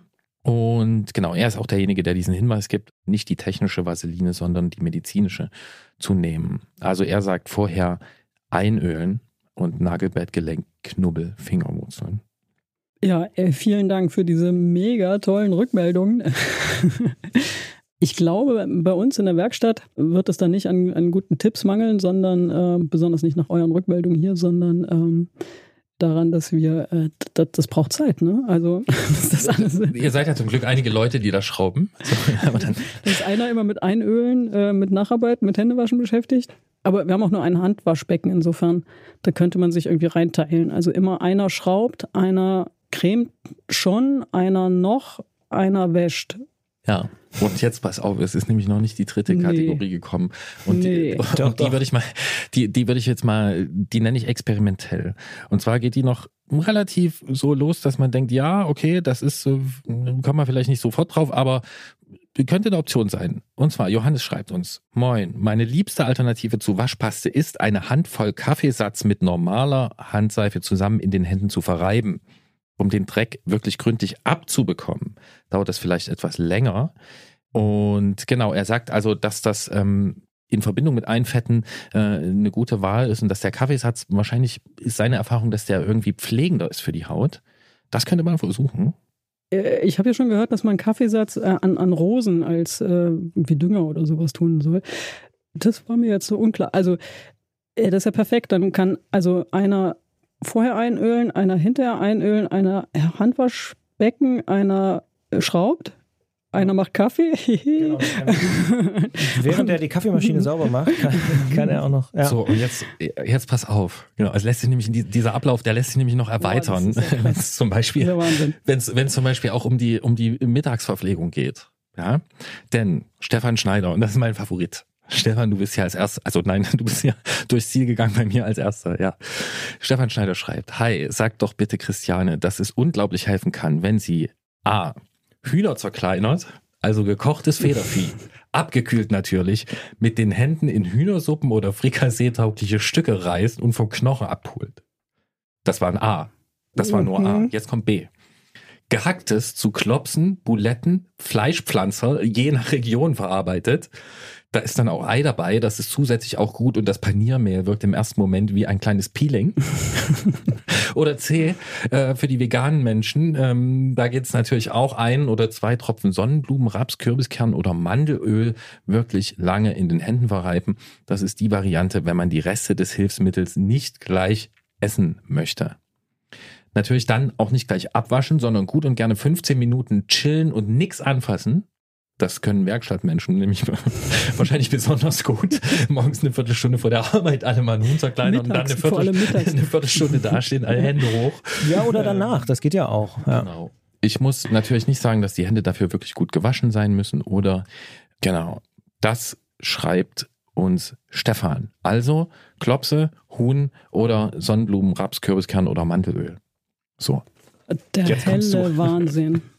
Also ich habe ja auch für die Kategorie habe ich auch noch zwei. Ähm, also erstens, eine Woche krank sein ist total gut, weil äh, danach sind die Hände total sauber und ähm, man kriegt doch keinen Ärger mehr, wenn man mal jemandem durchs Gesicht streichelt oder sowas.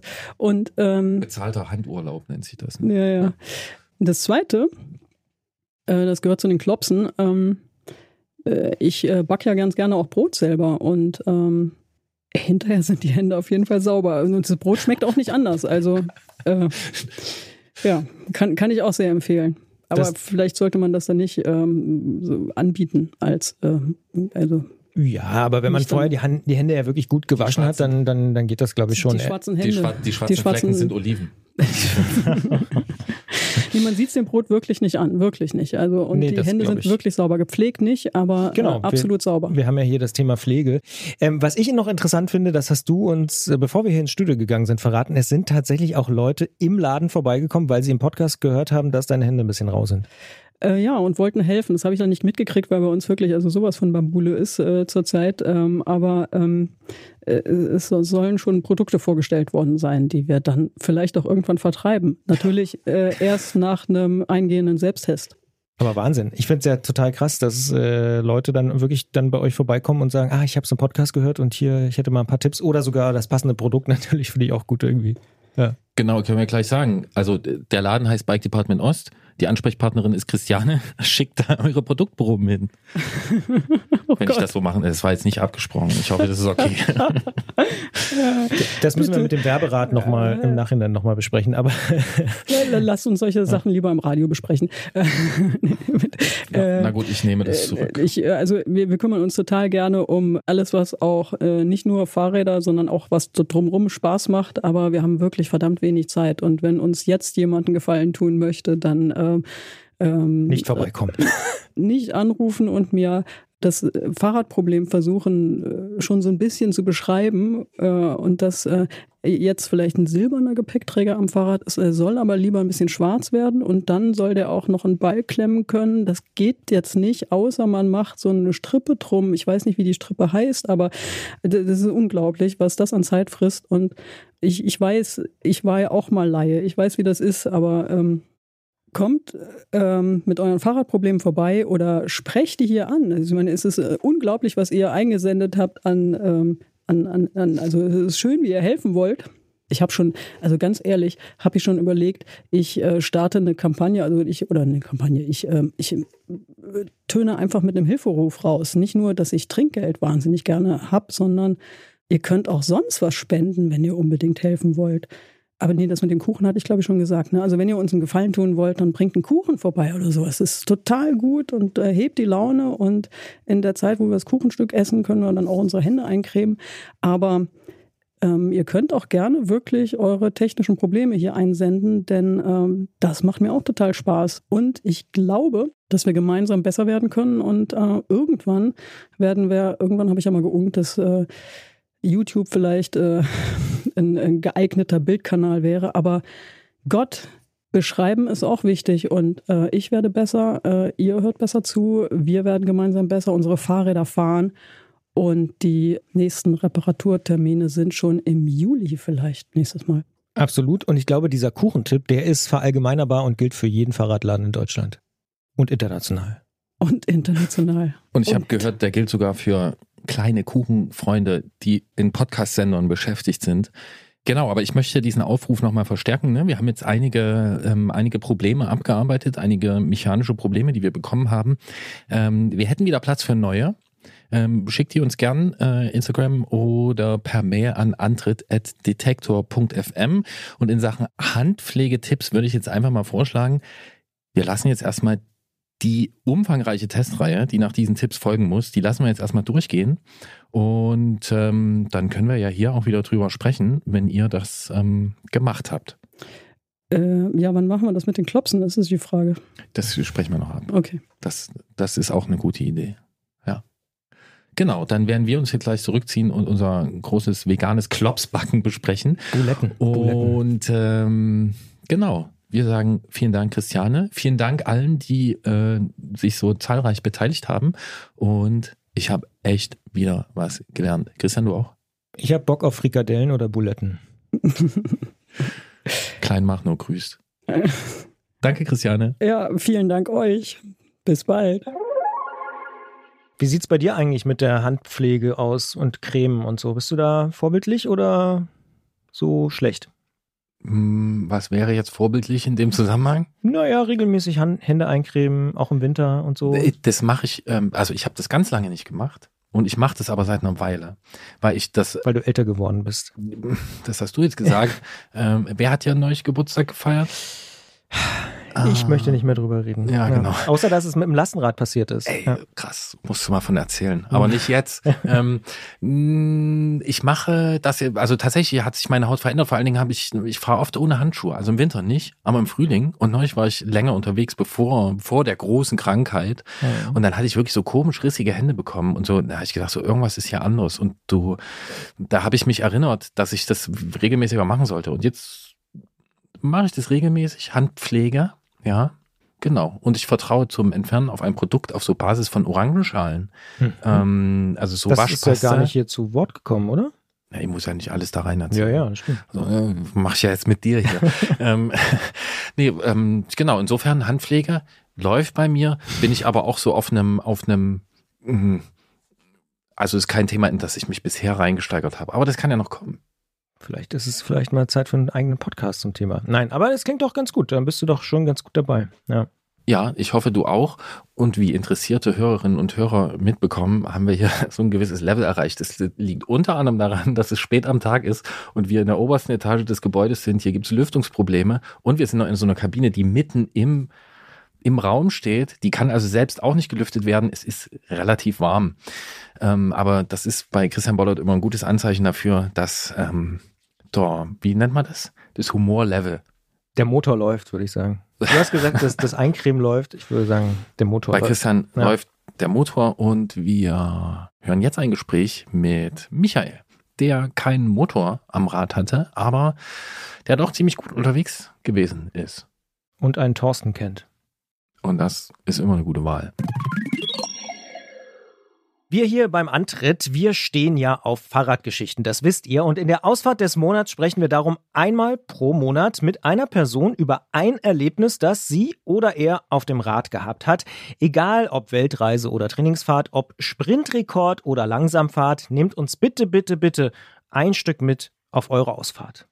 Ob du die kommende Ausfahrt komplett mitfahren willst, das steht noch in den Sternen, denn in dieser Ausgabe sprechen wir mit Michael aus Bielefeld. Der hat mit ein paar Freunden an einer Veranstaltung namens Flash Alemannia teilgenommen.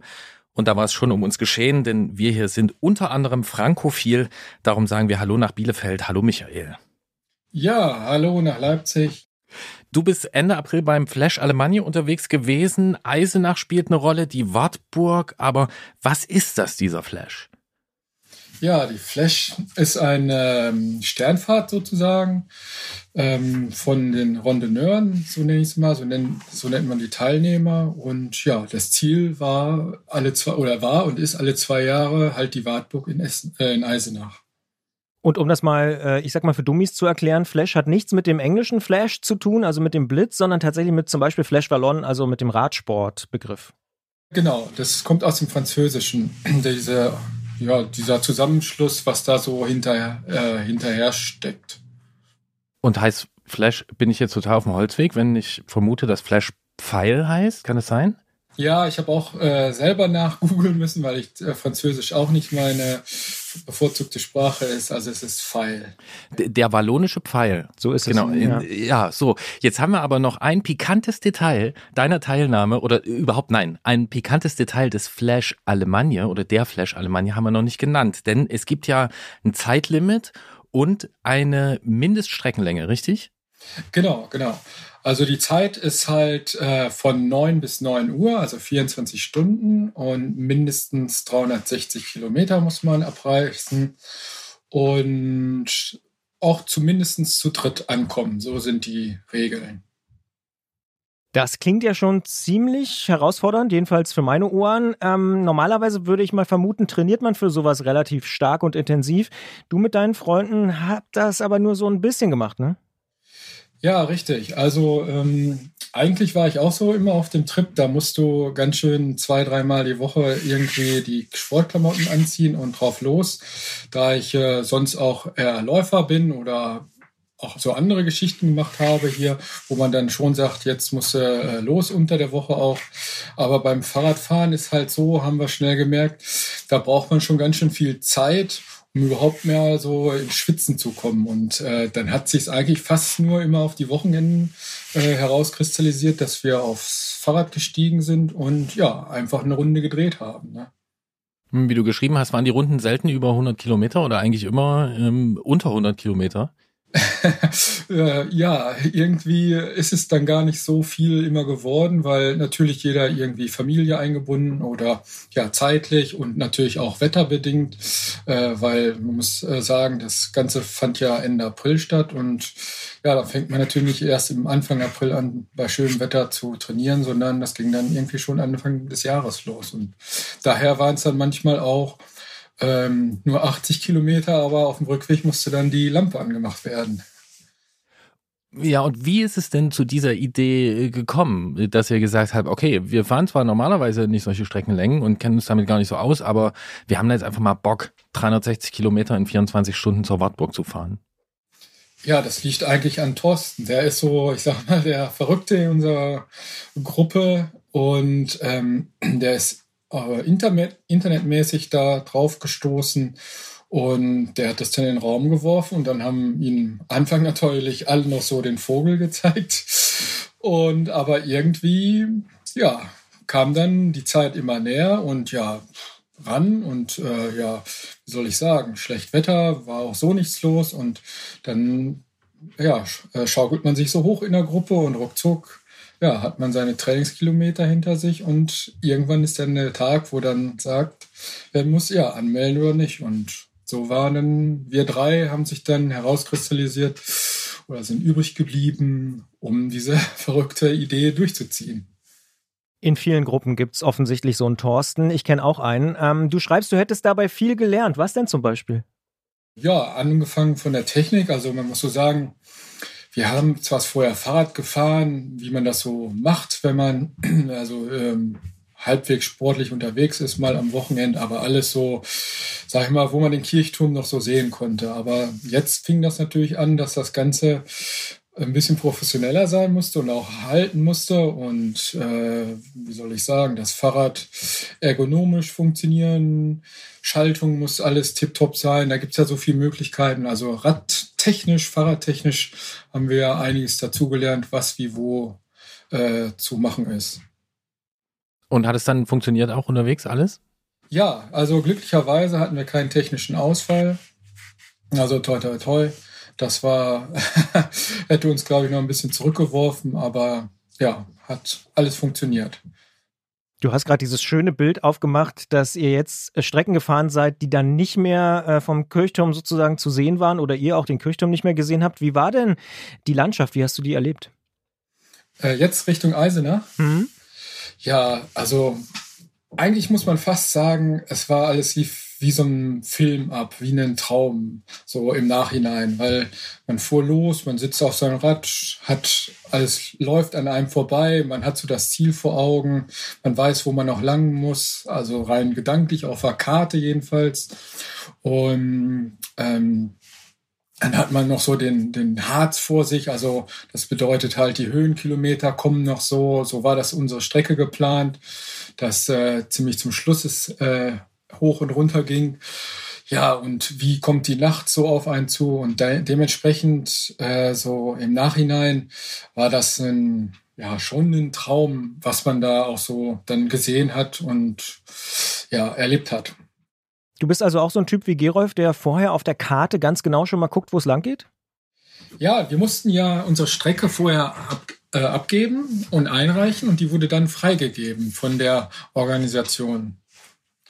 Und ähm, dementsprechend war die Strecke auf, ähm, auf dem Navi programmiert von Thorsten und Frank und die sind wir dann so abgefahren.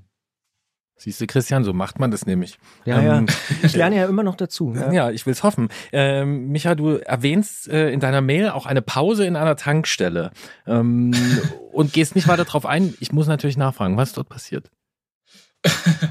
ja, das war eigentlich äh, unser größter Stopp ähm, glaube ich, halb zwei sind wir da, glaube ich, angekommen nachts. Und ja, das war eine, äh, eine 24-Stunden-Tankstelle, wo wir auch unseren Stempel abholen mussten. Also äh, kurzer äh, Seitfallschritt.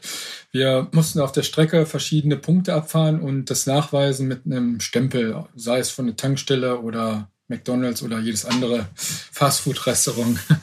Also da, wo man halt einen Stempel kriegt und so.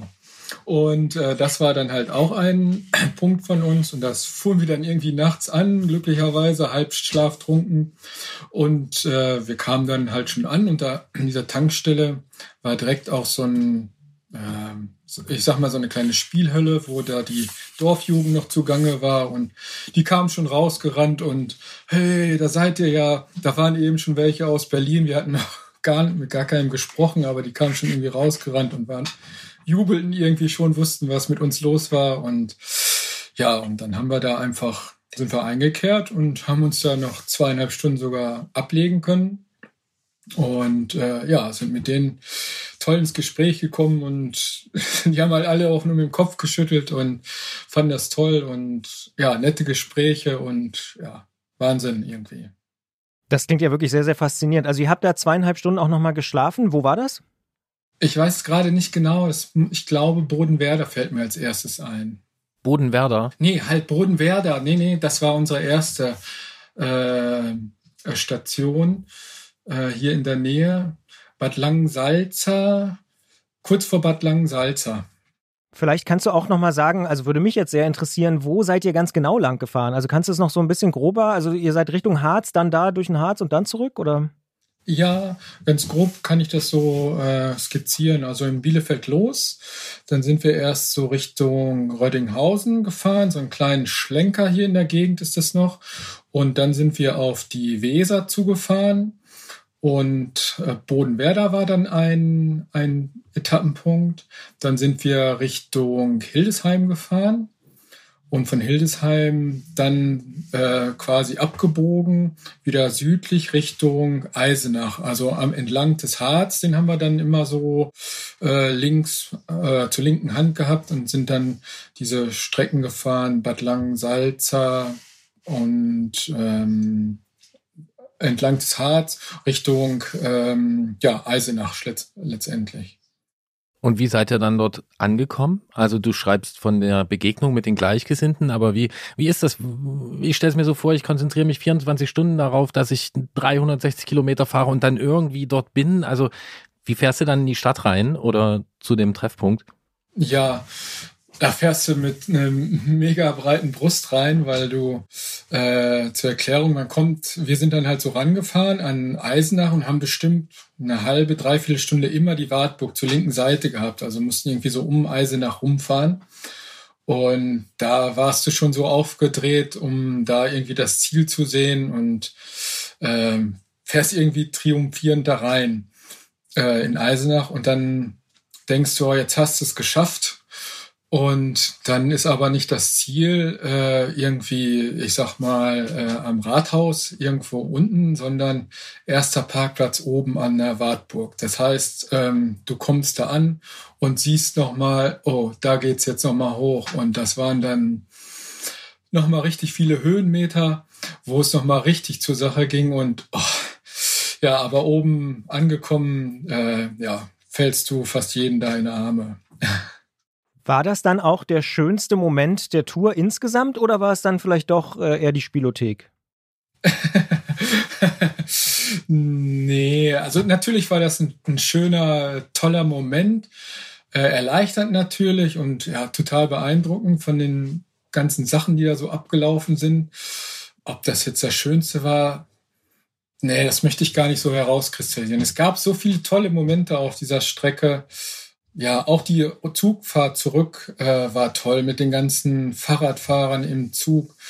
Und jeder hatte irgendwie sein Rad da festgebunden und äh, da gequatscht nochmal. Äh, oder auch nach dem äh, Zieleinlauf gab es dann noch äh, Bier und Bratwurst. Da haben wir dann noch ordentlich, ich sag mal, leicht abgefeiert. Und da haben wir so viele Leute kennengelernt. Das war auch Wahnsinn. Dann würde ich jetzt hier mal kurz unsere gewohnten Reifenspuren verlassen, Christian, und würde mal fragen, was war denn der schwierigste Moment auf dieser Tour? Der schwierigste Moment, das war nach einer Pause. Da war es, hatten wir noch einiges vor uns und dann, ich weiß nicht mehr genau, wo das war. Wir waren auf jeden Fall bei einem Pennymarkt, haben da nochmal aufgetankt, weil es war irgendwie, ja, ich sag mal kurz vor Ladenschluss und äh, haben praktisch Getränke gekauft. Und dann hatten wir sowas wie den Harz vor uns und jeder wusste nur, boah, jetzt kommt's, wird's dunkel und es geht hoch. Und da waren die Beine am Anfang ganz schön, ja, erstmal ähm, müde, so ungefähr. Ja, Pausen sind gefährlich. Ne? Ja. Wie habt ihr euch denn ernährt? Jo, eigentlich ähm, der Ursprungsplan war, irgendwo anderthalb Stunden in eine Pizzeria zu gehen und dann weiterzufahren. Aber aus der Pizzeria wurde gar nichts, weil wir eigentlich so uns vorversorgt hatten. Also jeder hatte praktisch seine Stulle dabei, so wie man es kennt. Auch zwei oder drei Stullen. Die haben wir dann unterwegs mal gegessen, auch mal irgendwie ein Riegel aber ähm, so richtig irgendwie mit Einkehren wurde es gar nichts. Nicht, weil wir das nicht äh, zeitlich oder so drauf äh, nicht haben wollten, sondern der Bedarf war eigentlich gar nicht so richtig da. Wir haben quasi dann ähm, in Hildesheim einmal ein McDonalds angefahren, um uns da jetzt mal ja mit was Warmem zu kräftigen. Aber wir haben dann gesagt, wir belassen halt die Stullen für die Nacht, weil da wird so viel nicht aufhaben, wo wir dann irgendwie was kriegen. Also eigentlich die gute Hausmannskost, die hat uns da äh, über Wasser gehalten. Mit Bielefelder Hausmannskost bis zur, äh, bis zur Wartburg. Ähm, Ja. Micha, ich höre so raus, ich habe die Vermutung, das war dein erstes Mal auf so einer Streckenlänge, oder? Ja, das war's so. Also ich bin vorher maximal einmal, äh, waren es 130 Kilometer mit Thorsten gefahren hier in der Nähe. Ähm, ins, Ge ja, ins Gebirge, sage ich mal, wo es ein bisschen höher war und das war's dann. Mehr ging dann auch zeitlich nicht so. Ja, und hast du jetzt äh, Gefallen dran gefunden? Also wirst du sowas in die Richtung wieder machen? Ja, also die, die äh, Ideen waren eigentlich schon da. Eigentlich am Wochenende war auch so eine Veranstaltung, ähm, aber etwas anderer Art. Da ging es um 300 Kilometer. Das war ein Brevet, so heißen die anderen Veranstaltungen von dieser Organisation. Ja, aber aufgrund, dass ich jetzt erst äh, ausgefallen bin, äh, fiel das natürlich auch dann aus. Aber es, ähm, es passiert was bestimmt. Davon gehen wir aus. Wir sind gut ausgerüstet und die Fahrräder haben noch nicht die Grätsche gemacht und haben gesagt, wir wollen nicht mehr. Ich muss die Popo-Frage stellen. Wie war das nach 360 Kilometern? Ach, der, das war gar kein Problem. Also das hatte ich gar nicht so. Nein. Das ähm, haben auch viele gefragt und so, boah, das hält man nie auf, aus auf dem, auf dem Sattel. Aber das war, nee, das war kein Thema. Also, wenn man dir so zuhört, wie du davon erzählst, also mich nimmt es so ein bisschen mit und ich nehme dir das völlig ab, dass du das wieder machen wirst. Ähm, das kommt nämlich so ein bisschen äh, zwischen den Zeilen durch. Vielleicht müssen wir noch ergänzen, du hast eben gesagt, das ist jetzt ausgefallenes Wochenende, ne? du bist gerade aus dem Krankenhaus raus, hast du uns im Vorgespräch erzählt. Trotzdem oder gerade deswegen, vielen Dank für diese schöne Ausfahrt des Monats die ja sehr interessant ist. Man muss für 360 Kilometer gar nicht 300 oder so probieren. Es geht einfach auch so, Christian. Das heißt was für uns beide. Ähm, vielen Dank, Micha. Ja, gerne, gerne. Freut mich, dass ich das Erlebnis hier mal raustragen konnte und vielleicht trifft man sich dann ja in zwei Jahren an der Wartburg. Das ist eine gute Idee. Und ich würde jetzt ganz kurz noch in den inoffiziellen Teil wechseln, weil Christian und ich haben uns eben gefragt, als wir deine Nummer gewählt haben, warum heißt es eigentlich Alm in Bielefeld? Willst du uns das sagen? Ja, das war früher mal eine Wiese.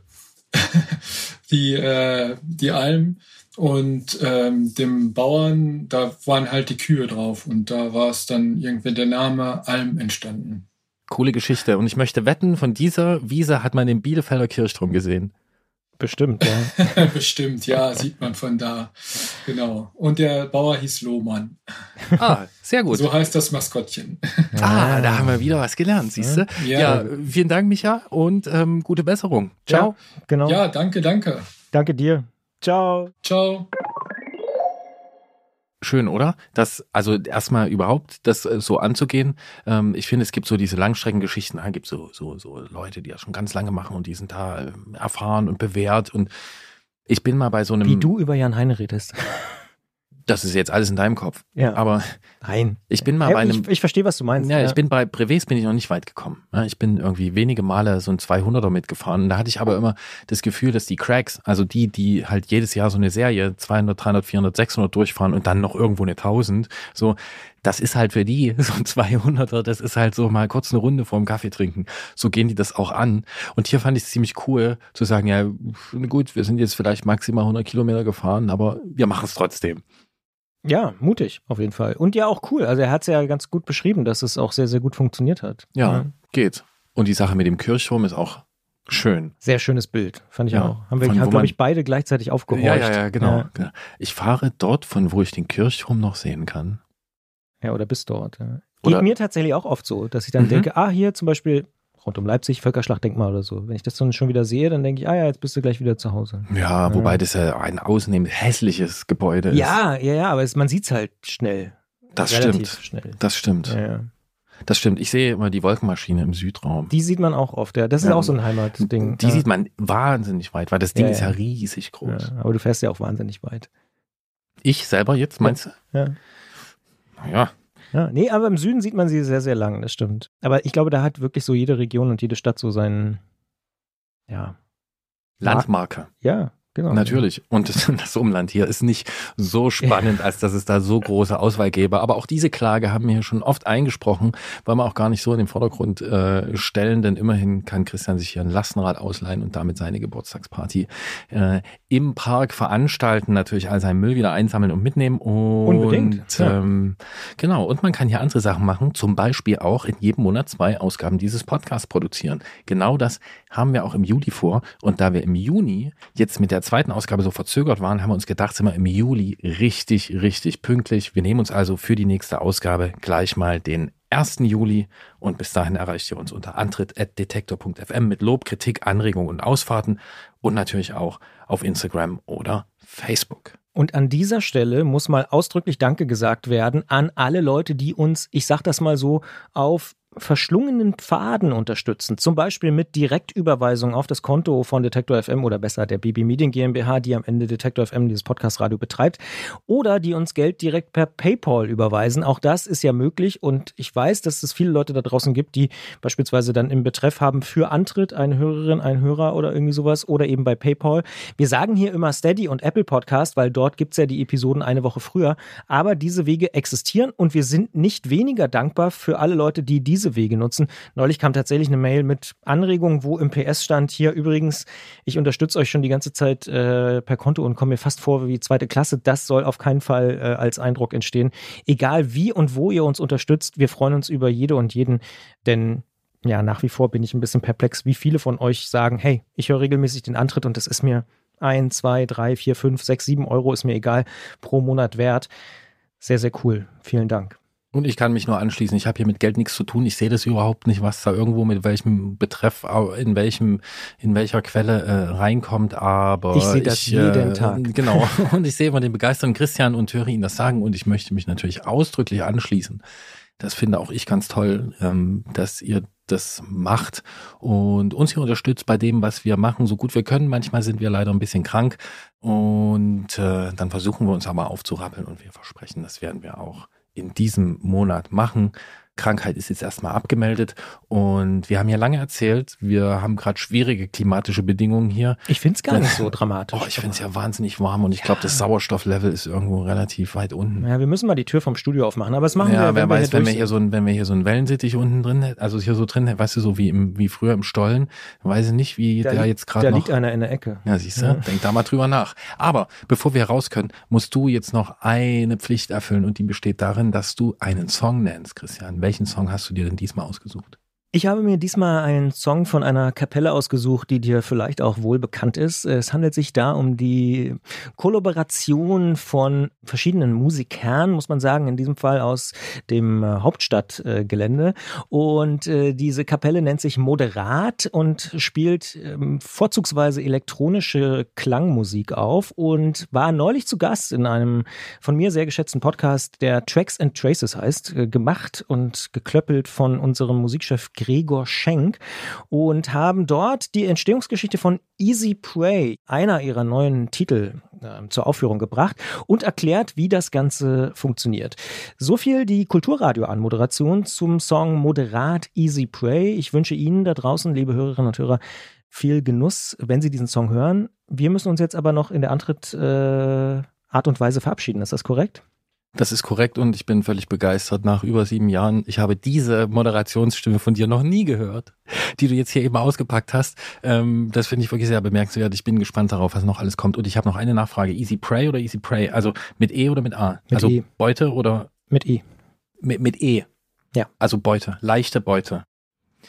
Christian Bollert, wenn du sagst, Gerolf Meyer, wir produzieren Antritt, dann bin ich leichte Beute. Dann machen wir das. Und ich bin des Wahnsinns fette Beute. In diesem Sinne, macht's gut. Bis bald. gute, gute Fahrt. Ähm, nehmt uns nicht so übel. Manchmal müssen wir rumalbern und flachsen. Tschüss. Ciao.